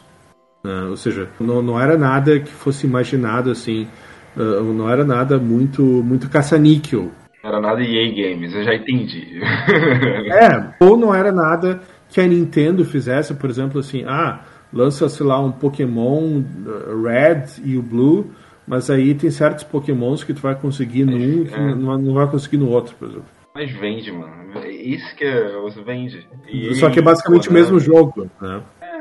Tem alguns aspectos bem interessantes desse jogo que é, são muito memoráveis para mim, né, cara? Assim, o Juliano tava falando sobre esse lance da, do The King of Fighters implementar é, a parada dos times, né? Uma parada muito interessante que eles colocaram a mais, né? Nesse, nesse jogo, né? É o aspecto de enquanto os outros jogadores estão ali esperando para começar a luta ou já lutaram, independente disso, eles ficam reagindo ao que está rolando na luta. Quando o cara do time deles ganha um golpe, é, eles reagem. Isso é muito interessante, isso é muito maneiro, cara. Tá ligado? E outra parada super interessante também é que existem determinados encontros que os personagens, os caras que vão lutar, né? Naquele momento eles fazem animações diferentes do habitual. E eles falam coisas diferentes também, né? Isso, isso, isso, é muito maneiro. Eu não sei exatamente quais são os personagens, as combinações. Eu só lembro da Mai e do Andy, por exemplo. Kyoyori. É, isso, Kyoyori. Kyo e King também. Exato, é, no caso do, da Mai e do Andy, é só porque a Mai, ela, ela gosta do Andy, ela, ela tá sempre perseguindo o Andy. Né? No caso do Kyo e do Yori, porque são os rivais, né? Eles são o Yori, aliás, o Kyo, ele é o, ele é o herói, mas ao mesmo tempo que ele é herói, ele, é, ele tem aquele, aquele estereótipo do, do colegial uh, que só quer saber de lutar. Né? Naruto Sasuke, mano, é isso. isso, Enquanto que o, o Yori, ele é, ele é um. Ele é também o estereótipo do. Não é exatamente do anti-herói, mas é aquele cara que, que ele se faz uh, inicialmente de oposição ao herói, mas não é que ele seja mal. Ele apenas tem essa oposição em relação ao herói, porque ele quer ser mais forte do que, do que o, o herói, no caso. Né? Então é, é, é que nem Goku versus Vegeta. O, o Vegeta que acaba. que inicialmente é um vilão, mas acaba virando do bem mas continua querendo superar o Goku.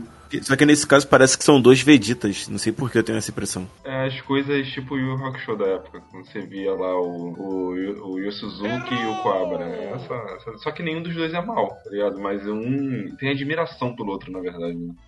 Mas Sim. via muito isso na época em anime.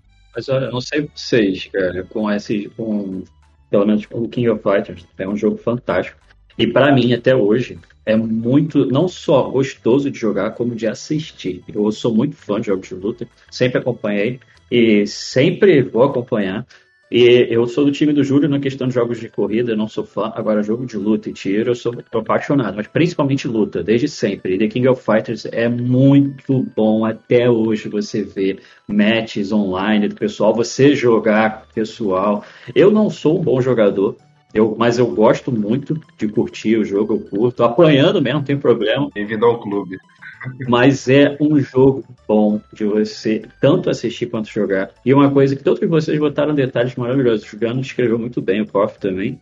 Tá de parabéns. E assim, eu acho que é fantástico essa interação que a SNK foi botando entre os times, sempre botaram a interação entre os personagens. Nos primeiros cofres ainda tinha a ideia de um jogador, se ele tiver afinidade com o que está lutando, do nada entrar no meio da luta rapidinho, dar um golpe e sair essa interação do próprio cara, perdeu a luta, tá jogado no canto atrás. Você não vê esses detalhes hoje em dia, isso, é isso me mata. Mas era muito bonito. E a SNK é perfeita nesse ponto que ela sempre foi detalhista. Tanto a questão do, da barra de especial, a diferença de extra, né, que era de carregar e de defender, e foram evoluindo a cada tentativa, porque não era um estilo de jogo que não era tag, né? Por mais que fosse time, não é aquele negócio de troca, igual o Marvel vs Capcom e tudo mais. Eu prefiro muito mais KOF nesse sentido, embora Marvel vs Capcom também tenha o seu valor e dentre outros jogos do mesmo gênero, mas o KOF, ele tem um brilho magnífico. Você parar e assistir a luta entre Shao Hai e Dako vale muito a pena. Eu já perdi a conta de quantas vezes eu assisti as lutas deles, não só eles, né? São outros também, mas eles são os monstros do KOF. E esse 98 também. Eu, eu sofri muito na época do Play 1, que eu jogava, e não só o loading, mas a, gameplay era muito sofrida. Quando você joga o Neo Geo, principalmente Dreamcast, você fica assim, meu Deus, é, é, perfeito, é outro nível, não tem como. O Juliano botou muito bem a parte do sprite. De fato, eu tenho desenhado aqui na minha mente as lutas. Dava um golpe, era um frame só. Enquanto você joga no Dreamcast, você vê a movimentação do boneco mesmo sendo sprite, cara. Aquilo ali era uma. Era tipo Tibia. No Play 1 era Tibia, né? Você nem viu o movimento, eu só vi que o personagem apanhava, era basicamente isso mesmo. Agora você joga no Dreamcast como é fluido o gameplay, e é bonito, o jogo é bonito, é detalhe no cenário que mexe, tudo. É, é fenômeno. É um jogo que dá gosto de jogar. Eu, olha, eu gosto de Street Fighter, eu gosto de Mortal Kombat, cara. Pita Fighter, até hoje, para mim, é um dos meus jogos favoritos, jogos de luta.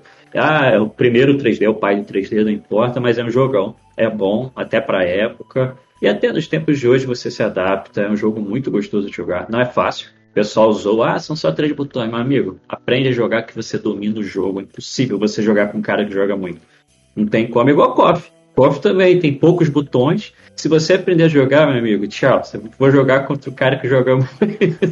Não tem como. Mas é um jogo que dá gosto tanto de jogar quando te vê. E eu pago pau. Até hoje. Desde 94. Claro que vai ficando melhor. Mas 97 foi o meu primeiro contato com o KOF. Aí depois eu fui conhecendo os anteriores. Agora 98 é uma delícia e para mim o meu favorito até hoje é o 2002. Sabia, eu ia falar isso também. De muitos, né? De muitos. SNK, ela sabe ouvir os fãs, cara. Eu acho que é uma das poucas empresas de luta que eles pegam e botam tudo. No 2002 é um presente para todo mundo, cara. Não é a última versão. Eles pegaram todo mundo, falei, quer Dream Match? Toma, joga. Com a mecânica perfeita, com a jogabilidade perfeita, com um jogo bonito. Uma coisa que você tem que concordar comigo. O 2002 é desbalanceado pra caraca, mano.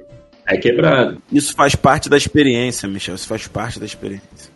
Mas é a quantidade de personagem, cara. Sim, é verdade. Não, assim, o KOF, o KOF eu acho que ele é gostoso de jogar até hoje, justamente porque ele é cadenciado. Poucos jogos de luta são assim. Por exemplo, dois jogos de luta para mim que é, envelhece, envelhecem muito bem é o Street Fighter e o KOF. É, o KOF ainda é, é, é, o Street Fighter ainda é mais cadenciado ainda, assim, é, você, você aprendeu a jogar o 2, meu amigo, você joga até hoje. Qualquer KOF, é, Street Fighter que sair, você vai saber jogar, sabe? É, o KOF ele, ele ainda é cadenciado, mas agora tem uns jogos que é, realmente. Por exemplo, Guilty Gear eu gosto muito, mas caraca, tem, às vezes eu não entendo nada que tá acontecendo. Só, só vou no fluxo, tá ligado? É, Guilty é difícil de jogar também, a mecânica dele é muito diferente. É outra pegada, é outro jogo. Sim, sim. Michel é joga bem, pegada, Michel exatamente, joga bem. é isso. Vai se fuder, velho. Eu não jogo bem nenhum jogo de luta, tá? Só pra... Eu gosto muito, mas não jogo bem nenhum jogo de luta. Nenhum, é sério. Parece que, que meu cérebro reinicia toda vez que eu tento pegar o controle pra jogar jogo de luta. Não sei onde fica nada. O segundo jogo aí, vão mudar aí esse espaço aí pro Rafael. Que trouxe um jogo aí que me deu um trabalho. Eu vou jogar, vou virar esse jogo aí, porque a gente vai falar no especial Halloween, meu amigo. Eu não vou falar, eu não vou dar uma aula como o Juliano, porque eu também Ninguém não domino tão bem. Juliano deu uma aula de. deu uma aula de coffee absurda. E mandou muito bem. Agora um jogo que eu trouxe é bem sombrio, até pela pegada do jogo, mas também é bem underground. É do falecido GameCube. Acho que mostra que a galera aqui é bem retrô mesmo, isso é muito bom, porque a gente tem como trazer muitas relíquias que foram esquecidas ou nem, nem ou menos aproveitadas e curtidas. Eu trouxe em forma bem BR mesmo, Eternal Darkness. Deep into that darkness peering, long I stood there, wondering, fearing, doubting.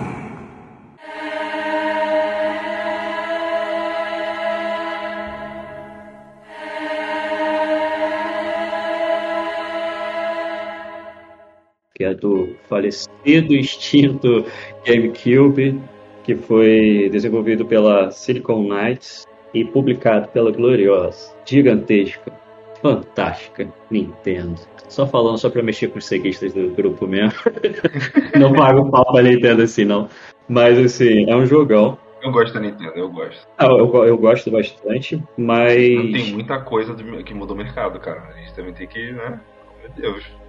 Eu acho que eles ainda têm pacto com Satanás para fazer jogos, para fazer portátil, por exemplo, porque não sei por que o mercado do, dos portáteis não, não passa em outras plataformas. Às vezes você vê projetos fantásticos como o próprio Game Gear, e enfim, né, que estava bem à frente do tempo deles, mas não rendeu. Mas a Nintendo é aquilo deixa a Nintendo de lado. Cara, eu adoro, eu adoro o nome dessa produtora, Silicon Light, é o, é o Cavaleiro Siliconado. Tá Esse nome é muito estranho, cara. Mas é uma empresa também que ela não é americana, né? Se não me engano, da Marquesa, sei lá, algo assim. Não, não, não, não. Eu tô confundindo, tô confundindo, esquece essa informação. Mas é uma empresa que não é americana. Isso, ela não é americana. É bem desconhecida, na verdade. É até assim como jogo mesmo. Mas quem teve GameCube, conheci esse jogo na época do Cube mesmo, com um conhecido meu que tinha o Cube, ele tinha esse jogo. É, eu tive, foi de 2002, muito bom. É um jogo tipo survival horror, um jogo de terror mesmo, nessa pegada de sobrevivência. E como o Julião ficou meio confuso aí também com, com a pegada do jogo, ele falou que viu algumas gameplays, ele viu uma loira ali, de repente um soldado romano, um monte de coisa aleatória. O jogo começa basicamente. Foi o primeiro Assassin's Creed. É isso que ele não tá entendendo. Foi, eu, quando eu vi isso, eu falei, cara, é o primeiro Assassin's. Primeira inspiração. É, exatamente.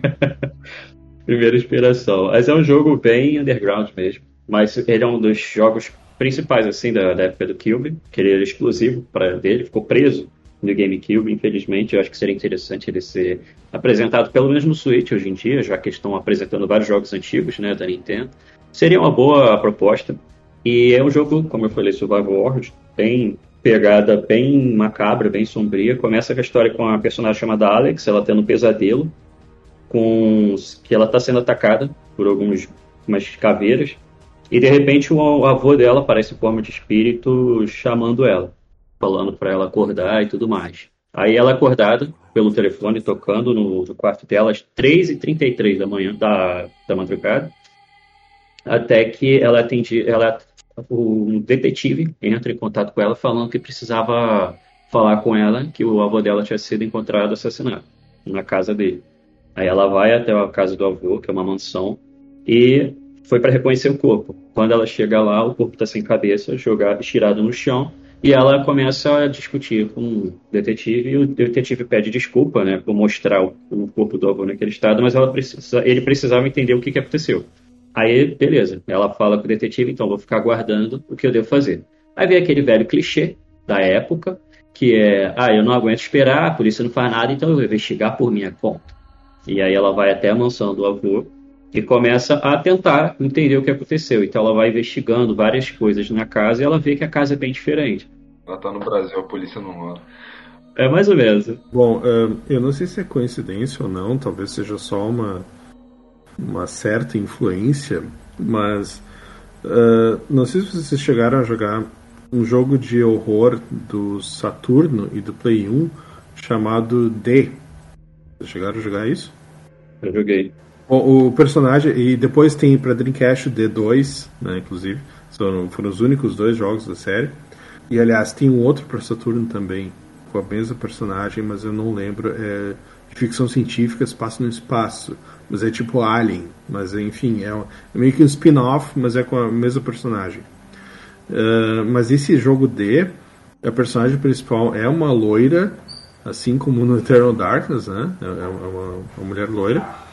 E, e, e o, o, o, D no Saturno, ela começa com uma com a personagem tendo, tendo um pesadelo também. E aí tem aquele cenário que parece uma casa do tipo Resident Evil. E ela tem aquelas, aquelas visões, que, se não me engano, era do pai dela. Tem, era algo assim, né? No, no. O, o pai dela, eh, em versão fantasma, ficava chamando ela, assim. Laura! Laura! E tem alguma coisa similar, né? É, não, é bem parecido. É bem isso aí, só que ao invés de ser pai é avô. Eles quiseram mudar, né? Eles quiseram mudar só esse detalhezinho. Falar que é diferente. Bota avô pra não ficar tão igual. Mas é bem isso aí mesmo. Esse jogo tem uma história boa, continua aí, Rafael. Tá falando que ela vai lá pesquisar o que, que tinha acontecido na, na mansão, né? Isso. Aí ela chega na mansão, vai identificar por conta, própria conta dela, até que ela consegue vasculhar, vai vasculhando a mansão e descobre um escritório secreto uh, do avô.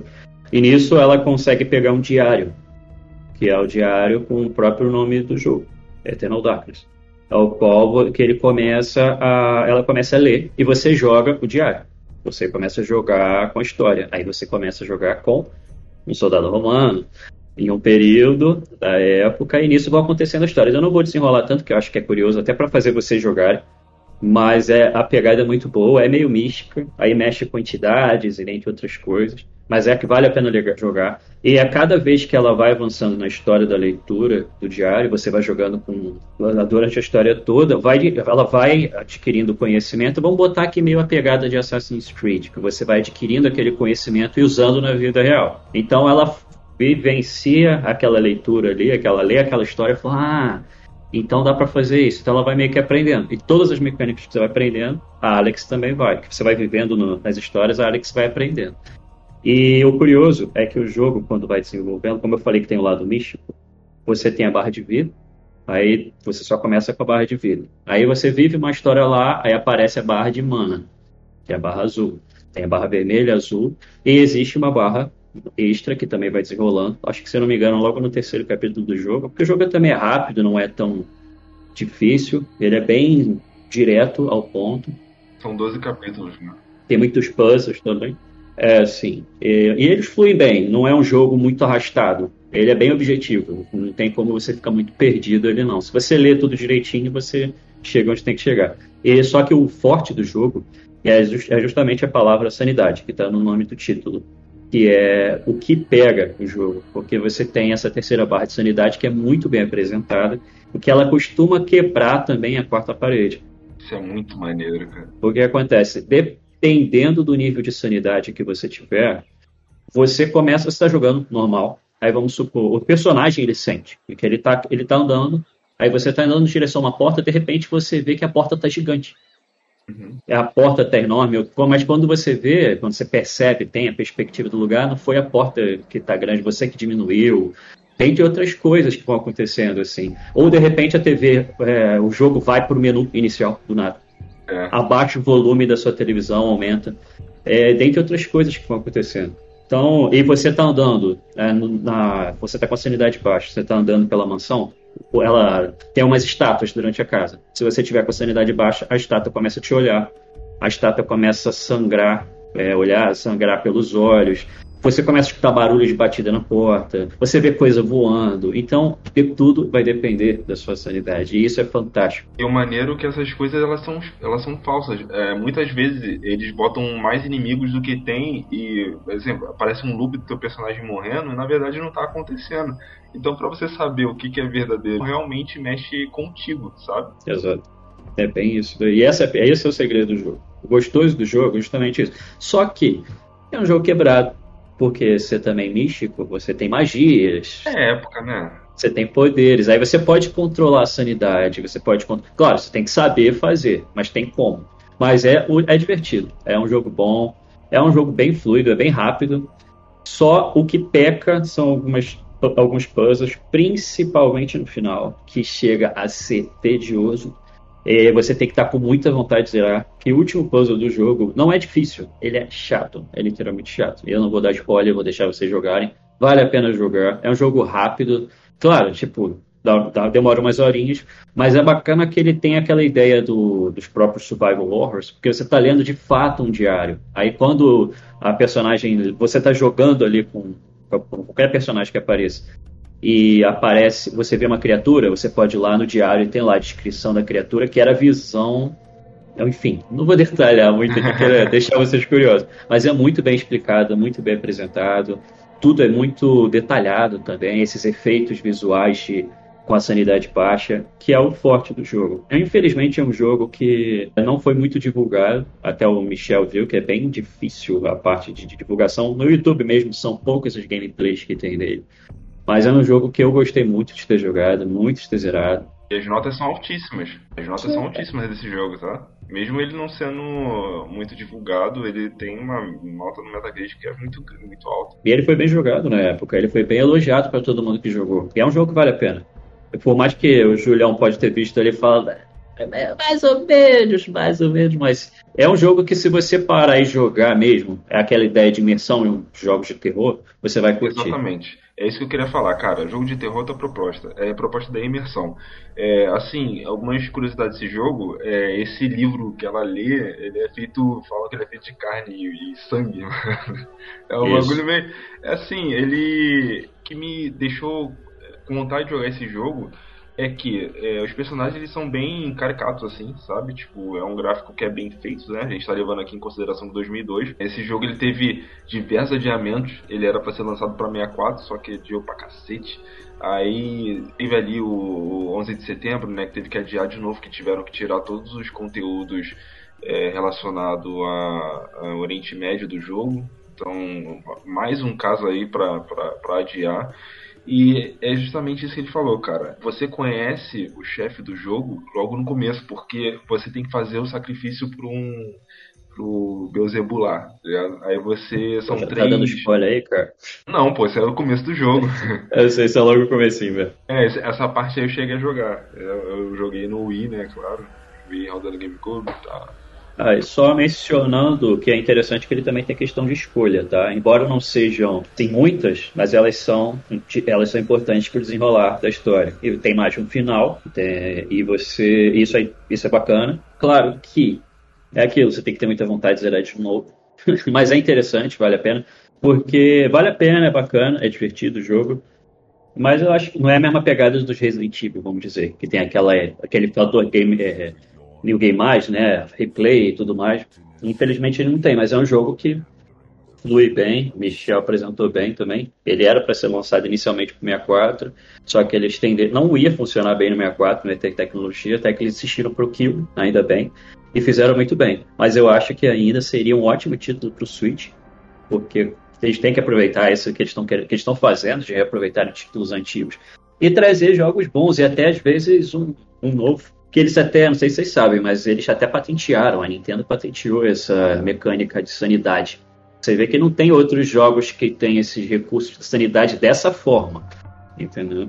Aí eles Sim. tinham patenteado é, para dessa maneira, de quarta parede, tudo mais, entendeu? Pelo que eu pesquisei sobre esse jogo, das análises que eu já vi, ele é um dos, talvez não seja um dos poucos, mas Talvez ele seja um dos jogos que melhor conseguiu, dentro da narrativa, quebrar a quarta parede, né? Então, Verdade. quando a gente fala em quebra da quarta parede, quando a gente fala em metalinguagem dentro dos jogos, o, sempre um dos primeiros exemplos que, que são citados é, é sempre o Eternal Darkness, né? E em relação a essa mecânica, bom, eu lembro que no jogo de, de survival horror de Dreamcast, chamado All Bleed, ou You Bleed, enfim. Ele, ele não tinha mecânica de sanidade propriamente dita, mas ele tinha o, batimento cardíaco do personagem, né? E aí no, no All, All Bleed, na medida em que tu, tu progredia no jogo e estava cheio de armadilhas, porque era um, era um, um parque, uma espécie de parque de diversões, só que era um parque de diversões onde, onde tudo, todos os brinquedos podiam te matar, então era meio que uns jogos mortais dentro de um parque de diversões. Ah, esse jogo é galhofão. Estou ligado. Sim, sim, de fato. Ele brinca com os clichês dos filmes de terror, dos, dos filmes de terror americanos, né? Mas ele é um jogo muito legal, um dos jogos mais originais de Dreamcast, de Survival Horror. E ele tem esse, esse, esse medidor uh, dos batimentos cardíacos e aí, uh, se, se, se, o teu personagem se assustar demais, tu pode morrer do coração e da game over, né? Sim, esse jogo é engraçado, ele tem, ele é para ser engraçado, tá? ele tem outra temática. Cara, mas esse Eternal Darkness é muito legal. Eu gostei do que eu vi, por isso que eu falei, cara, eu vou jogar ele porque eu achei interessante. O Eternal Darkness, o fator replay dele é que pra você ver o final, você tem que virar três vezes. Você tem que oferecer o sacrifício ali, sua oferenda, para as três entidades, né? Você pode oferecer para perda de sanidade, né?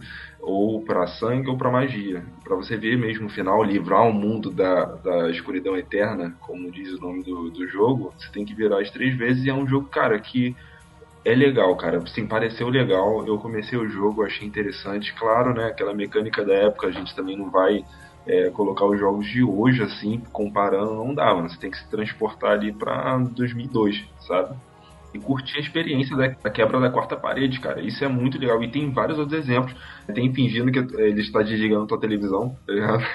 Tem uma parte que parece que você está andando em cima de um monte de cara que fica rindo que nem eh, diabolicamente rindo assim e é um jogo que mexe muito bem assim o jogo de terror geralmente não tem trilha tem né efeitos sonoros e tem efeitos sonoros muito bons cara assim é, em muitos cenários é o que ele falou vai lidando em, por várias décadas da humanidade e pelo que eu pude perceber, sempre o teu, claro, né, como foi uma coisa que aconteceu, sempre o seu personagem, ele, protagonista da época, ele morre de uma maneira bem esquisita, que são as pessoas que tiveram contato com esse, com esse livro aí, esse tomo aí. No caso, todos os personagens, vamos dizer assim, que eles seriam escolhidos, entre aspas. Eles morrem de maneira bem bizarra, é, tem meio uma premonição.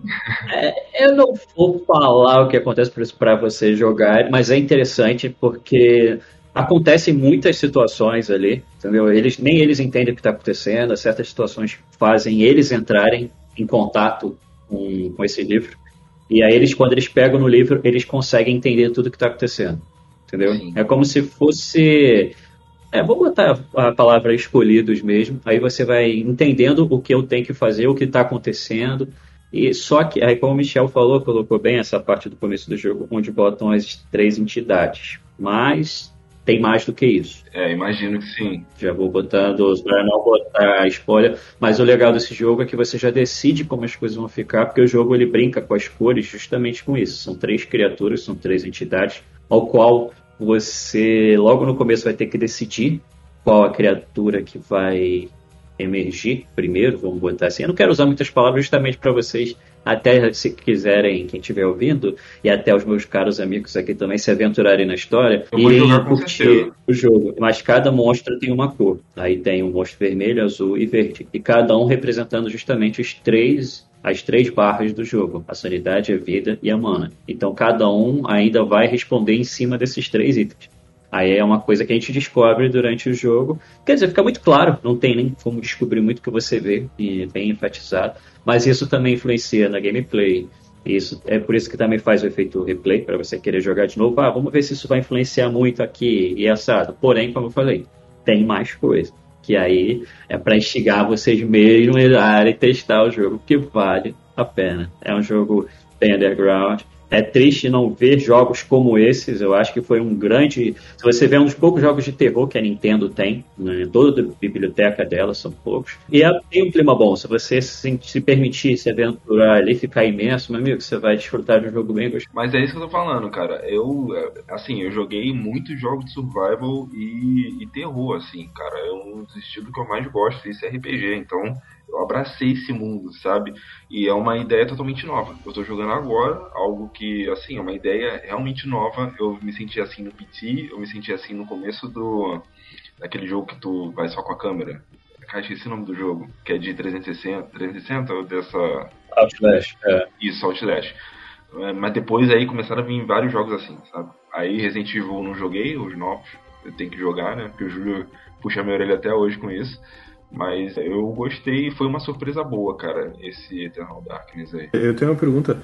Nesse Eternal Darkness, tem árvore de habilidades? Mais ou menos. Você vai adquirindo algumas habilidades, sim. Não digo que eu. É, tem uma árvore, tem progressão, sim. Tem sim. É simples, mas é funcional. Tem de fato um menu que tu vai selecionando ali as habilidades, gastando pontos de habilidade, assim. No caso, tem o menu, você tem o menu onde você vai adquirindo. São poucas habilidades, mas são bem úteis. Só que você, se eu não me engano, acho que são oito. E aí depois é só o nível delas. Aí tem nível 3, 5 e 7, se eu não me engano. Que aí é, você pega como se fosse um pergaminho, aí tem um pergaminho de 3 pontos. Aí a magia é nível 3. Aí depois, no desenrolar do jogo, se ainda tem isso. Isso vai depender do que você achar, que você tem que achar uh, os itens no jogo para você poder ter a magia. Que você pode chegar no final só com a magia nível 3, aí você tá fudido em muitas partes. Desculpa o palavrão. Mas... Tive a exploração assim de procurar nos cantinhos e tal. Né? Sim, sim. Aí você tem que usar. Porque certas partes da história, como o Michel bem colocou, você vai jogar com os personagens que tem alguns itens que aparentemente, se você não explorar o cenário e não tentar ler a descrição ou simplesmente utilizar, você vai achar, ah, isso aqui é inútil. Mas não, ele tem alguma utilidade para você achar alguma coisa. Entendeu? Aí cabe a você, ah, eu quero explorar. Tem lugares que não são muito grandes para você explorar, claro. Colocando, pensando no jogo de 2002, mas você vai ver enfim, tem muitas coisas escondidas que vale a pena você explorar, justamente até para influenciar na história do jogo. Eu vou jogar, eu vou jogar. Você me convenceu. E Coffee eu tento jogar, mas sou uma bosta. Mas eu tento, cara. Eu ligo meu Dreamcast e falo, cara, que eu vou jogar um golfe, mas aí tomo uma, uma surra. Eu falo, não vou mais não, essa merda. A gente podia marcar uma jogatinazinha aí, seria maneiro. A gente ia apanhar pra caramba do Juliano, provavelmente, mas ia ser divertido. Eu não sou tão bom jogador de luta assim, eu sou, eu, eu sou médio, sou médio jogador. Eu não cheguei nem lá, fi. eu sou o melhor jogador de jogos de nave. Aí seria bom também, hein? E, aliás, a gente poderia jogar, não sei se seria possível, tecnicamente possível, a gente descobre depois. Tem algumas plataformas de, de jogos uh, online, né? Que, que são jogos retro uh, online e que possibilitam multiplayer. Seria legal. Com, com Khan, né? Seria legal com Khan. Vai ser boa pra, pra Twitch. Seria um prazer ganhar uma surra de você, Juliano. Eu não sei vocês, mas jogar KOF 13 também tá uma delícia, cara. Eu não joguei, também eu não, não joguei, não. eu não joguei KOF 13. É isso. Bota o controlezinho de arcade, pô, bom demais. Bom. Então vamos aí pro último, terceiro e último jogo aí dessa lista. Vamos lá, cara. Acabei de jogar água no rosto aqui, estou bebendo um copo de café do tamanho da minha cabeça e eu acordei 3 horas da manhã. Vamos lá, cara. Isso aí, a vida, a vida não é um morango. Vamos, vamos, vamos lá. O jogo que eu vou trazer hoje aqui, né, gente? É um, um jogo que ele mora no meu coração e. O que dizer, né, cara? O que dizer? Esse jogo é maravilhoso. O jogo que eu vou falar hoje é Freedom Fighters, cara, de PlayStation 2.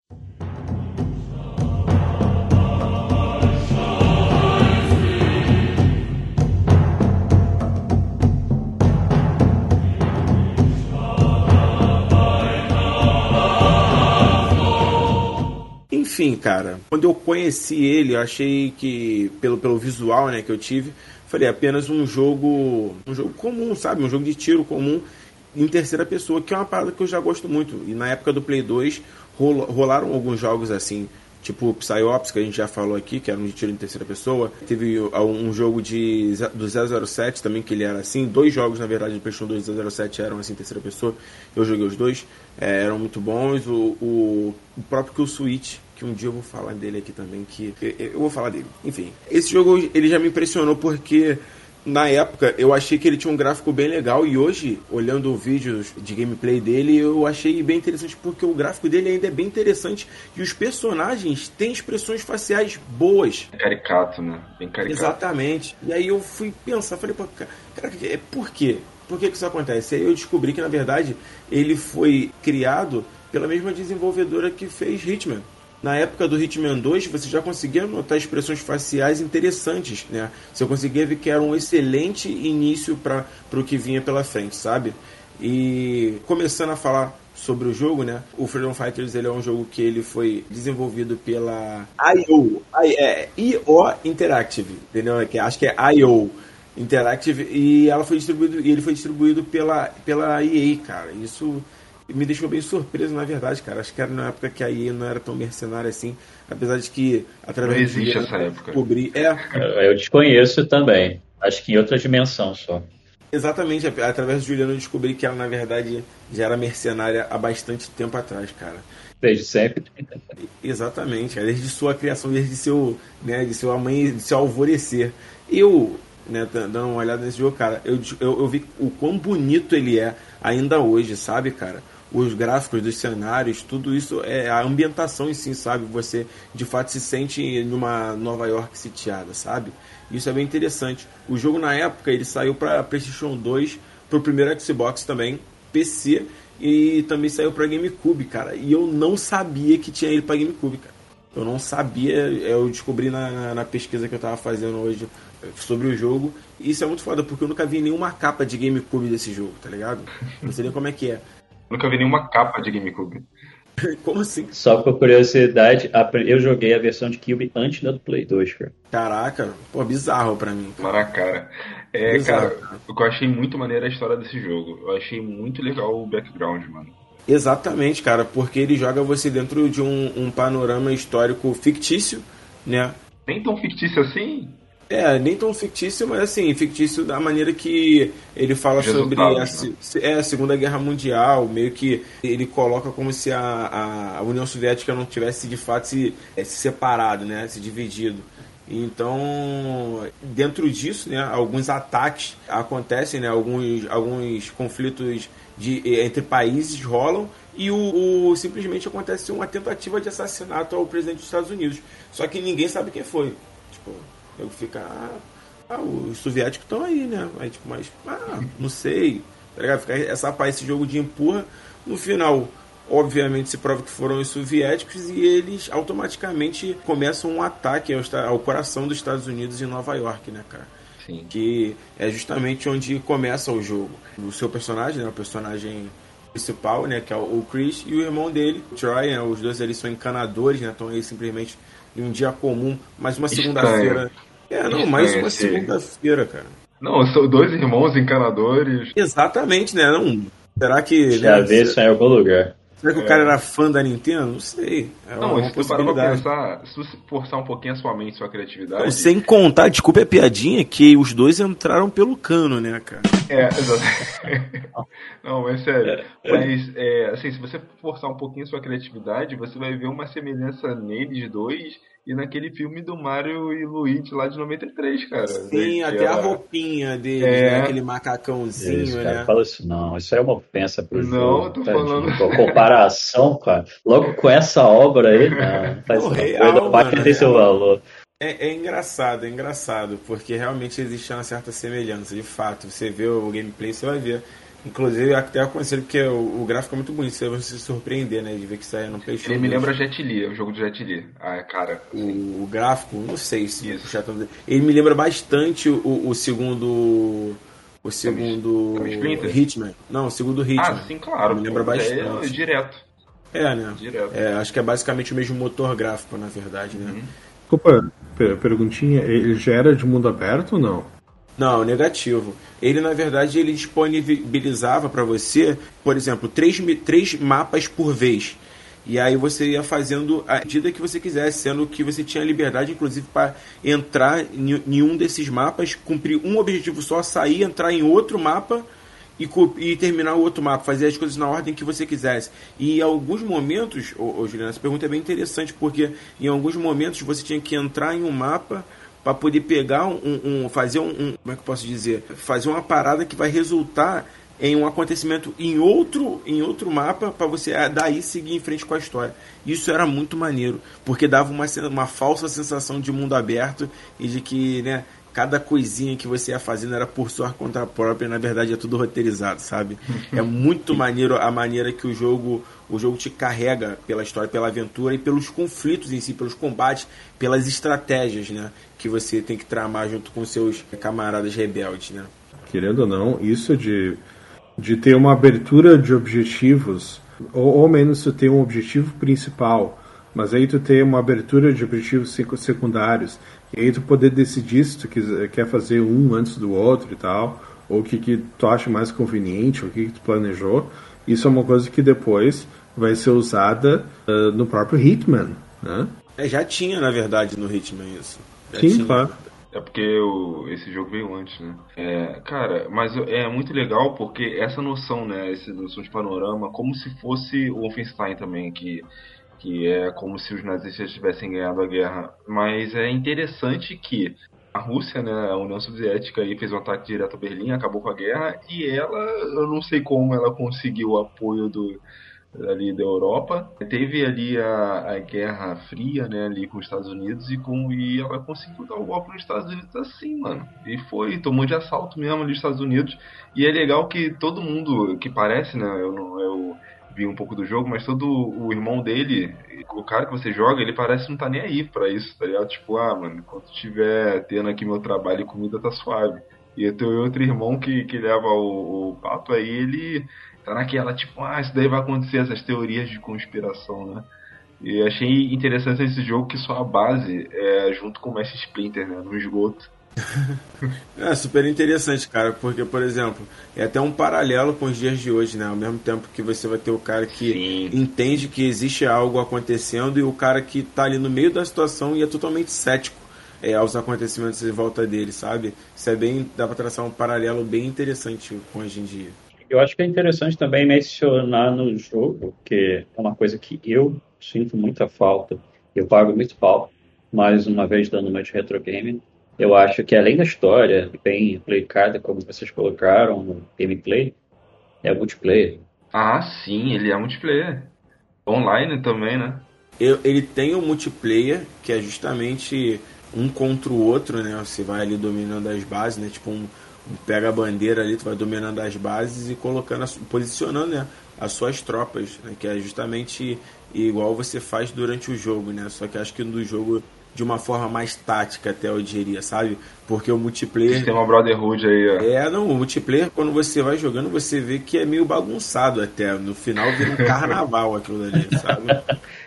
Mas é divertido, né? Eu acho que isso é falta muito. nos jogos hoje em dia, que eu digo assim, multiplayer tem, tudo bem, mas sempre focado no online. Eu digo que é, o multiplayer dele local é muito bom, cara. Você é muito divertido. E também tem a opção do online, tá? Eu não joguei na época porque, né, Play 2, pelo amor de Deus, fui ter internet só há pouco tempo atrás. Não, mas é sério, cara, eu gostei muito. Primeiro, da história que traz esse jogo. Esse jogo também foi outro jogo que teve boas é, críticas e não foi continuado, cara. Como assim? Tá, que a, a IO teve outros projetos gigantescos como Hitman, né? A gente conhece. E faliu hoje em dia, né? É porque, na verdade, cara, o desenvolvimento do, de um segundo jogo do Freedom Fighters, cara, não aconteceu porque os caras preferiram focar num, num, numa sequência, por exemplo, assim, pra Kenny Lynch e tal. Acabou que tudo morreu é e terminou em pizza, saca? Tudo terminou em pizza e acabou. E em 2017 os caras meio que falaram assim: ah, se pá, a gente queria fazer um, uma sequência aí. E sumiram. Sumiram. Os caras, eles, eles devem estar no mesmo lugar que está o pessoal que, e, que prometeu fazer uma sequência de Psyops, saca? Cara, esse é o segundo Nossa. jogo que eu falo aqui que deveria ter uma, uma sequência e não tem. Cara. Até hoje. Eu concordo. Eu sou um órfão de franquias que não existem.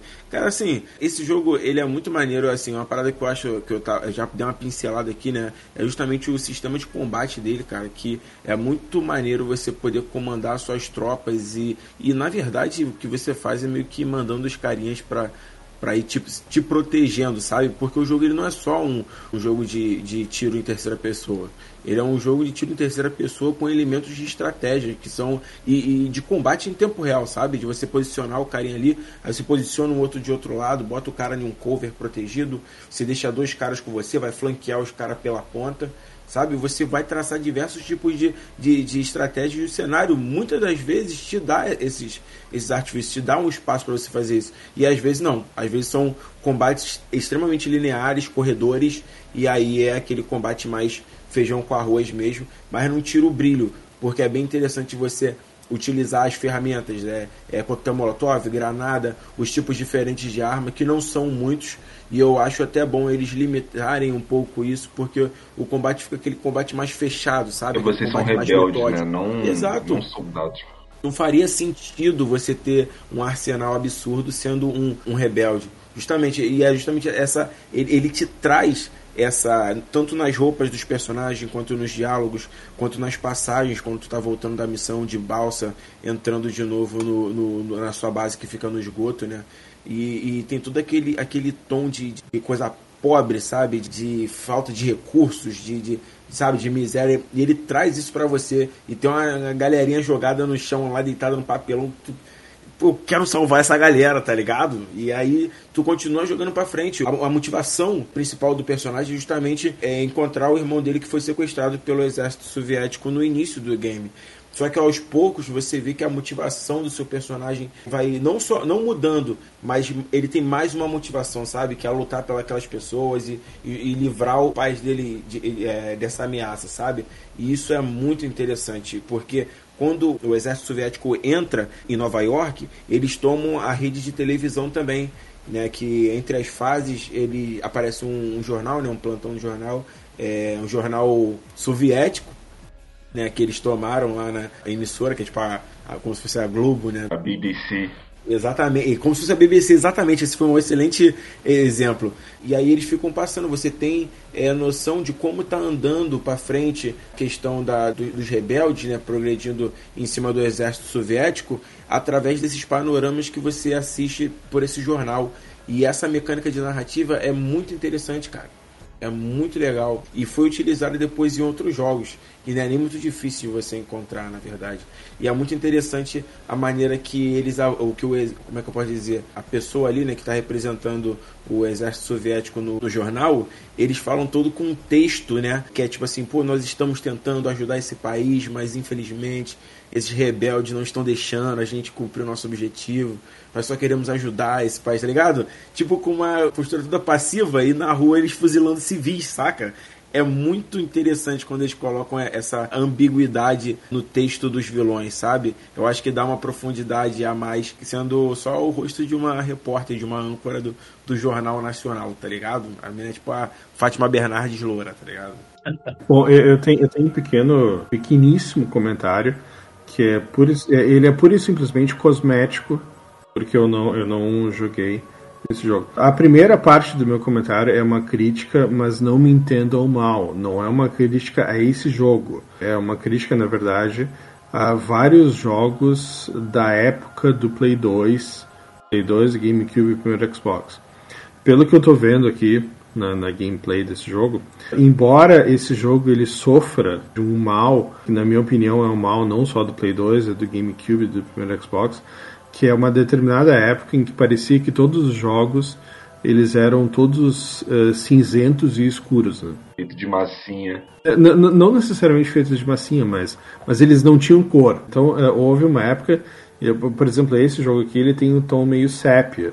E tom sim, meio cinzento, sim. meio sépia, né? E tinha alguns jogos de Play 2, enfim, inclusive até alguns até jogos japoneses eles variavam entre, entre o cinza e o mais cinza.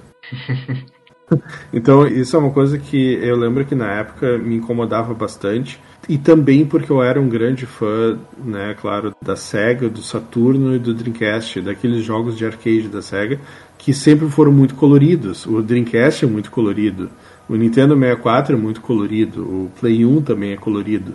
Né? Enquanto que o, o, final dessa geração 128 bits, metade para o final dessa geração e até o começo da geração 360 e Play 3, parece que eles tinham essas decisões artísticas sempre primando pelo mais, mais escuro, mais dark, talvez para parecer um pouco mais adulto, porque o público já era um, o público um pouquinho mais adulto, mas também sempre para parecia tudo muito sério, parecia tudo muito tudo mais, mais, mais dark e ao mesmo tempo mais mais uh, sério, mais apocalíptico, sei lá o que, o clima de guerra, enfim. Bom, mas essa é uma crítica geral, não é uma crítica só a esse jogo, é uma crítica a uma decisão, a, a, a, a certos elementos de um paradigma estético que fazem parte daquela geração. Tá? Então, colocando isso de lado, embora esse jogo seja meio sépia e ele não tenha muitas cores, dá para perceber sim que as expressões faciais são muito boas, como vocês já tinham colocado. E outra coisa que tá, tá me impressionando bastante para um Play 2 é que ele tem uma iluminação, um sistema de iluminação que ele tá, ele é um pouco acima dos outros jogos daquela época. Porque é, é, é tudo muito escuro, né? É sempre à noite ou, ou ali no subterrâneo e tal mas ao mesmo tempo, quando tu, o, o tiro das armas já produz aquele brilho que é um, que é um brilho que ilumina ao lado do personagem. E isso é um efeito que já era, que, que era impressionante. É, ele era novo, era um efeito inédito naquela época, mas tecnicamente falando ele era impressionante. Claro que um, o primeiro Xbox, que era um monstro, fazendo isso, não impressionaria ninguém. O GameCube fazendo uh, impressiona um pouco. Mas o Play 2, a, própria versão do Play 2, costumava ser tecnicamente inferior às versões do Cube e do, e do Xbox. O Play 2 fazendo isso, essa iluminação complexa, ela é de, de, de os olhos, assim, do ponto de vista técnico. Ela impressiona de fato um pouco. Tá? Muito oportuno você trazer esse jogo na situação que a gente está hoje, da Rússia e União Soviética e a, a, mídia estatal, da, só que dentro da Rússia e Ucrânia. Muito oportuno mesmo você trazer isso, cara. Ah, as paradas que a gente olhava antigamente falava assim, pô, ainda bem que é ficção. E é. aí, né, não, não é de fato. Né? Assim, uma coisa ainda falando sobre o aspecto que o, que o Juliano trouxe, né, o aspecto estético né, dessa época, outro jogo que cai nesse mesmo aspecto é justamente Time Splinter 1 e 2. Eles têm exatamente a mesma paleta de cor desse jogo. Eles têm a mesma paleta de cor. E você vê Ô, que. Julião, para de ler minha mente, cara. Todos os jogos que eu pensei falar, ele tá falando. Eu não, eu não consigo, Rafa. Eu não consigo controlar o meu poder, entendeu? Não, juro pra você, cara. Olha, quando eu ia falar da Atena no, do King of Fighters de roupa, você foi e falou. Falei, não, vou deixar quieto. Aí eu pensei, eu pensei no tempo aqui no Time Split, eu falei, acho que vou falar. Aí tu foi e falou, falei, não, o maluco tá lendo a mente, cara. Muito... Tá, não, vou parar, vou parar. Realmente, é... então, o GameCube, o GameCube nos jogos da Nintendo ele é bem colorido, porém em jogos third party ele é realmente, mas, mas tudo é, é, aquela época, a estética da época assim. Veio Matrix é isso, vamos seguir essa tendência, esse negócio tá. Mas tem jogos que usam isso bem. Cara, por isso que eu. Cara, a Konami, tá raiva de ver a Konami hoje em dia. Porque a Konami usou muito bem a limitação do Play 1 para fazer o Silent Hill 1, a limitação de visão horizontal. E ela usou muito bem esse tipo de aspecto de, de cinzento no Silent Hill 2. Sabe? E, cara, cadê a Konami agora, cara? Sim, no próprio, nos próprios Castlevania do Play 2, né, que embora um deles seja, seja bom, seja bom e outro seja meia boca, né? No caso oh, o oh. Caraca, cuidado, cara, cuidado, cuidado. Toma cuidado. Saber, eu também tô prestando atenção aqui, só Meu Deus, meu dedo tá aqui no botão de desligar o computador, cara. Não faz isso não, Juliano. Lament of Innocence eu, eu acho bom, tá? Eu acho um jogo bom. Embora, claro, ele tanto um quanto o outro, eles sejam cópias do Devil May Cry. Todo mundo sim, sabe disso. Sim, influenciado, é uma influência mas, da época, né? É, exato, mas o Lament of Innocence ele é bom. Agora aquele outro que veio logo depois, uh, uh, não sei o que, of Darkness, como é que é o nome? Desculpa. Curse of Darkness. É. Esse Curse of Darkness é, é, um dos piores jogos, se não, não é o pior, mas é um dos piores jogos da franquia do Castlevania porque ele simplesmente ele tem corredores e mais corredores ah, sim, é, é, é. retos, sem, sem nada para interagir. Level design é horrível. Aparecendo inimigos e mais inimigos que são todos iguais. E aqueles malditos pokémons ali que não, que não sabem eh, de, de burrice artificial, que não sabem fazer nada direito. Né? É. é. um jogo muito tedioso, é um jogo às vezes, maçante. Às vezes só deixava eles defendendo, só pra ele não morrer. Tipo assim, fica aí, só não morre. É maneiro que assim, a gente quer tacar com paus e pedras, mas ele traz aspectos que realmente são verdade. Que ele joga um corre... é um jogo de corredor infinito. Cara, tem uma torre lá que são 100 andares. Eu fiz os 100. Sabe, assim, eu não sei porquê. Porque eu não tinha nada pra fazer melhor naquela época. Sabe? Esse é um jogo que vai estar no, no programa eu, eu Gosto dessa merda, tá ligado? É, eu gosto também. Mas eu acho que é nostalgia. Eu gosto do Curse of Darkness.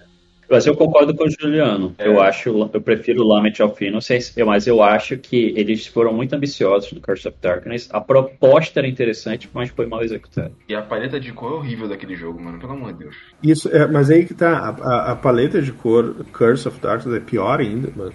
O Lament of Innocence ainda é um pouquinho mais interessante, porque ainda tem uma, uma certa saturação nas cores, assim, por exemplo, o vermelho é bem vermelho. É, é aqueles... tá no uniforme do Leon, claro. Sim, e o. Mas, mas o Lament of Innocence, do ponto de vista também puramente técnico, não só ele roda 60 quadros, mas as texturas são de altíssima resolução, né? É um dos poucos, uh, não digo um dos poucos, mas um dos primeiros jogos de, de Play 2 que eu vi que tinham texturas que eram comparáveis às texturas do Dreamcast. Porque a resolução das texturas do Dreamcast era, uma coisa absurda, é. assim de boa, né? E os primeiros jogos de, de Play 2, não sei exatamente porquê, mas eles tinham uma tendência a serem muito embaçados, né?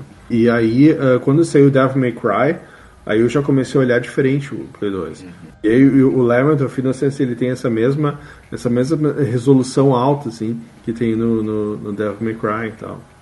Mas é, é só isso, é só um comentário técnico mesmo. O level design do Lament of Innocence é muito melhor. Assim, eles conseguiram fazer um castelo 3D é muito melhor do que o do Cause of Darkness. Com, comparado especialmente com o Castlevania do Nintendo 64, né, tio? Não, comparado até mesmo com o Devil May Cry 1, cara. Assim, também, não o melhor, eu, eu acho que bota ali no patamar, porque Devil May Cry 1 tem um level design muito bom. Eu entendo, é que Devil May Cry não tem nada de exploração, quase nada Sim. de exploração, né, Tio? Aquele Devil May Cry 2 ali é pra excluir mesmo da vida, esquecida de tudo, cara. Esse daí você só fala que lembra que ele existe, mas não precisa é, é aquele que não deve ser nomeado, tipo... É, exatamente. Tá Nem a música do Metallica. mas esse é um bom, um ótimo jogo, Júlio. É assim, tem uma uma ideia, como eu falei no Homefront, aquele Revolution, a ideia era ótima. Assim, a execução do Homefront é horrível, mas esse jogo não parece, até porque ele me lembrou muito o ritmo. E eu joguei ritmo, né? É, não sei hoje como seria. Eu acho que assim, em algumas, algumas partes assim, da movimentação do personagem, ele tem um quê de ritmo mesmo, você consegue sentir isso, ou até mesmo em. Ainda falando de escolhas estéticas, da parte da neve, onde tem neve, é muito parecido, é muito similar com, com a do ritmo também. Ele tem bem esse esse ar nostálgico assim para quem jogou os dois jogos, né? É uma parada que eu acho bem interessante, que é um aspecto que eu tinha visto anteriormente em um jogo, no primeiro Prince of Persia, né? Que você é, no decorrer do jogo você vai perdendo algumas bonito, partes bonito da sua também. vestimenta. Não, o jogo é maravilhoso. A gente, a gente tem um podcast dele aí, né?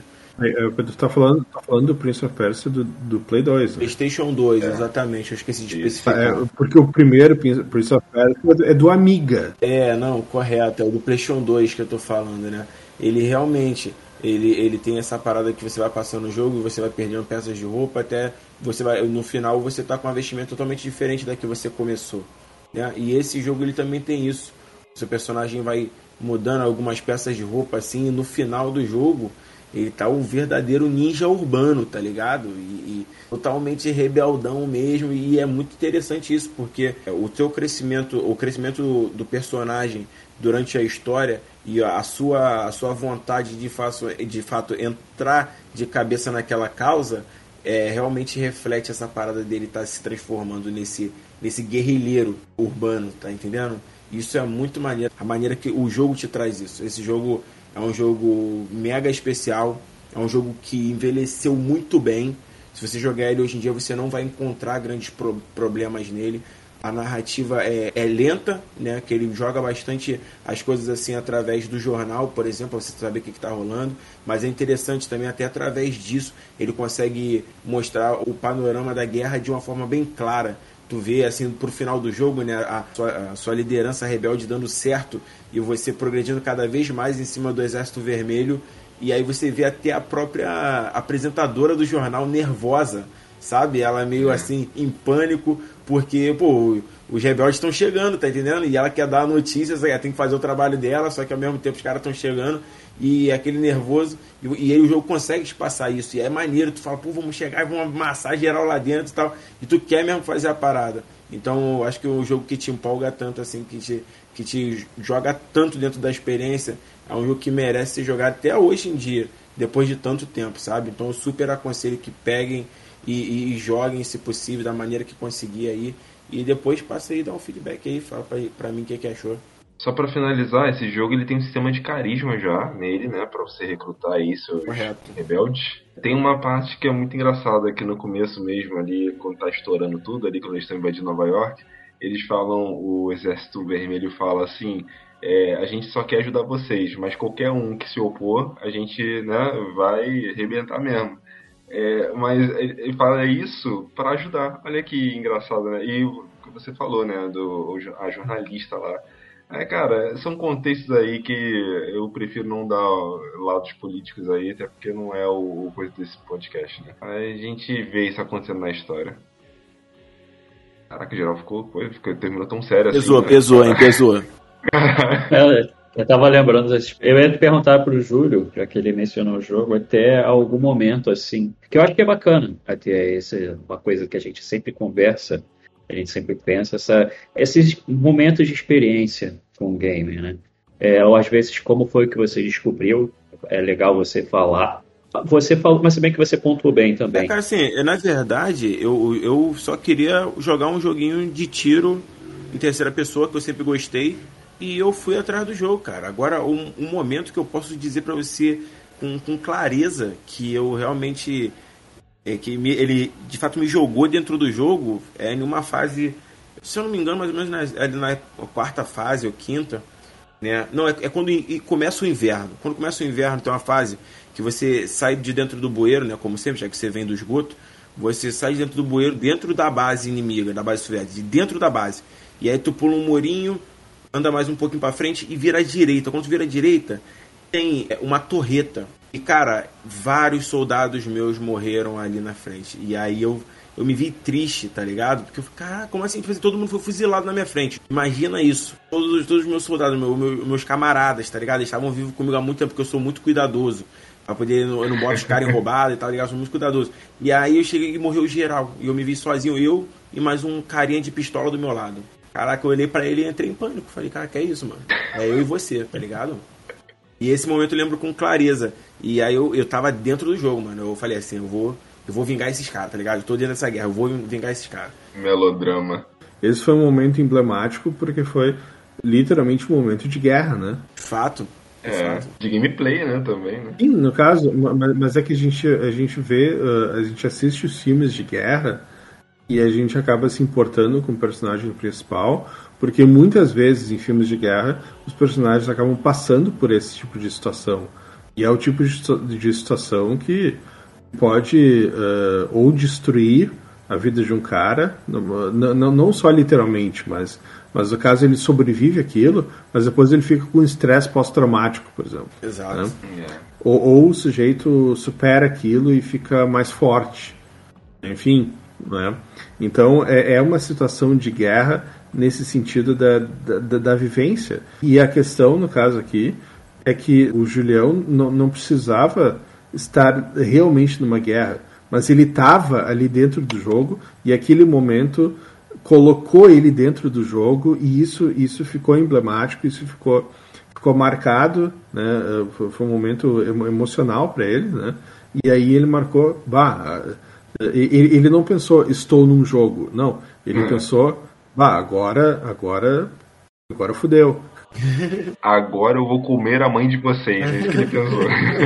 ele olhou pro cara e pensou, bah, agora eu e tu. Só que a gente vai ter que fazer alguma coisa se a gente quiser sair vivo daqui. A gente vai ter, vou ter que pensar numa alternativa.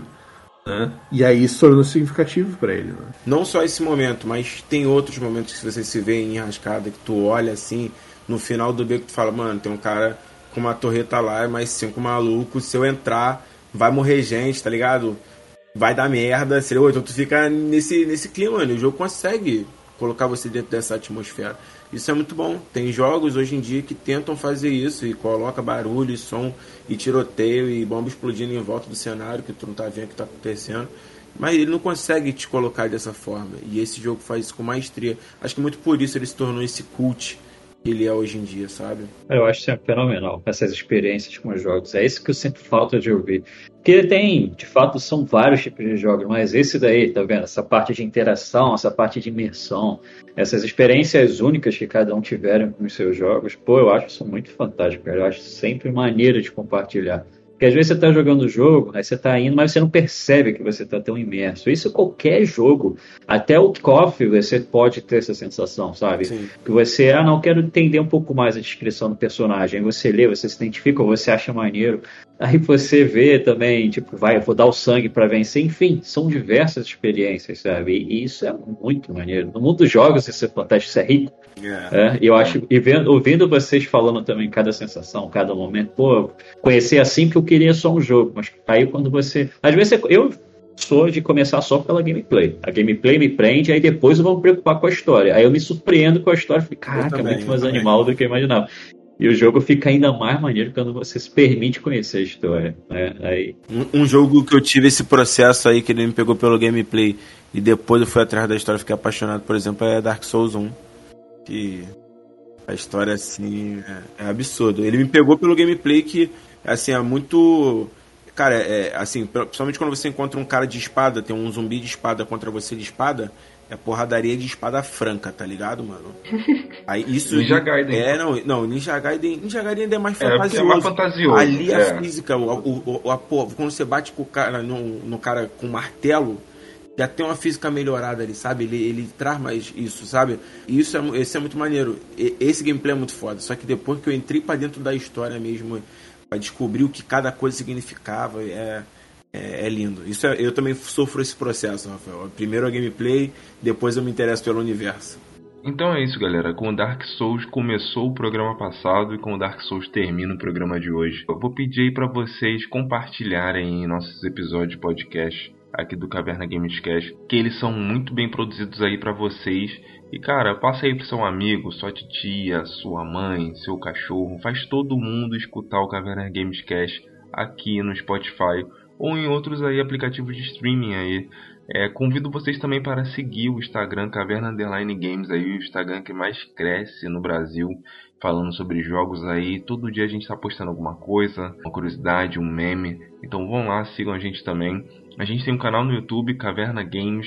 A gente posta ali alguns vídeos, né? É, o YouTube, ele tá, a gente tá ali aprendendo ainda, reaprendendo o YouTube, né? E a gente também tem que voltar a fazer nossas lives ali na Twitch, mas você pode aí seguir, ser nosso sub lá, que é o Caverna Games Live.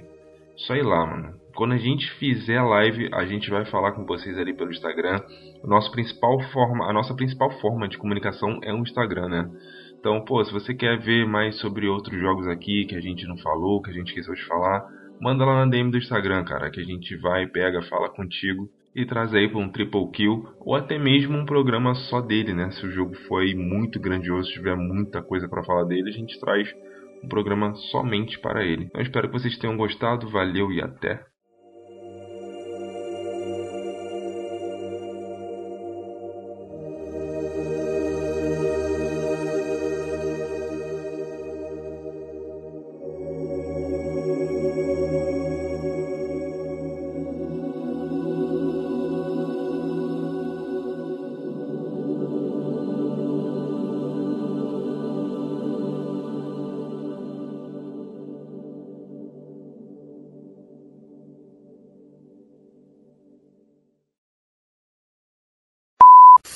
Fala aí, galera do Caverna Games Cast. Aqui é o Julião. Que é o seu pai. Aqui é o Juliano. Aqui é o Rafael.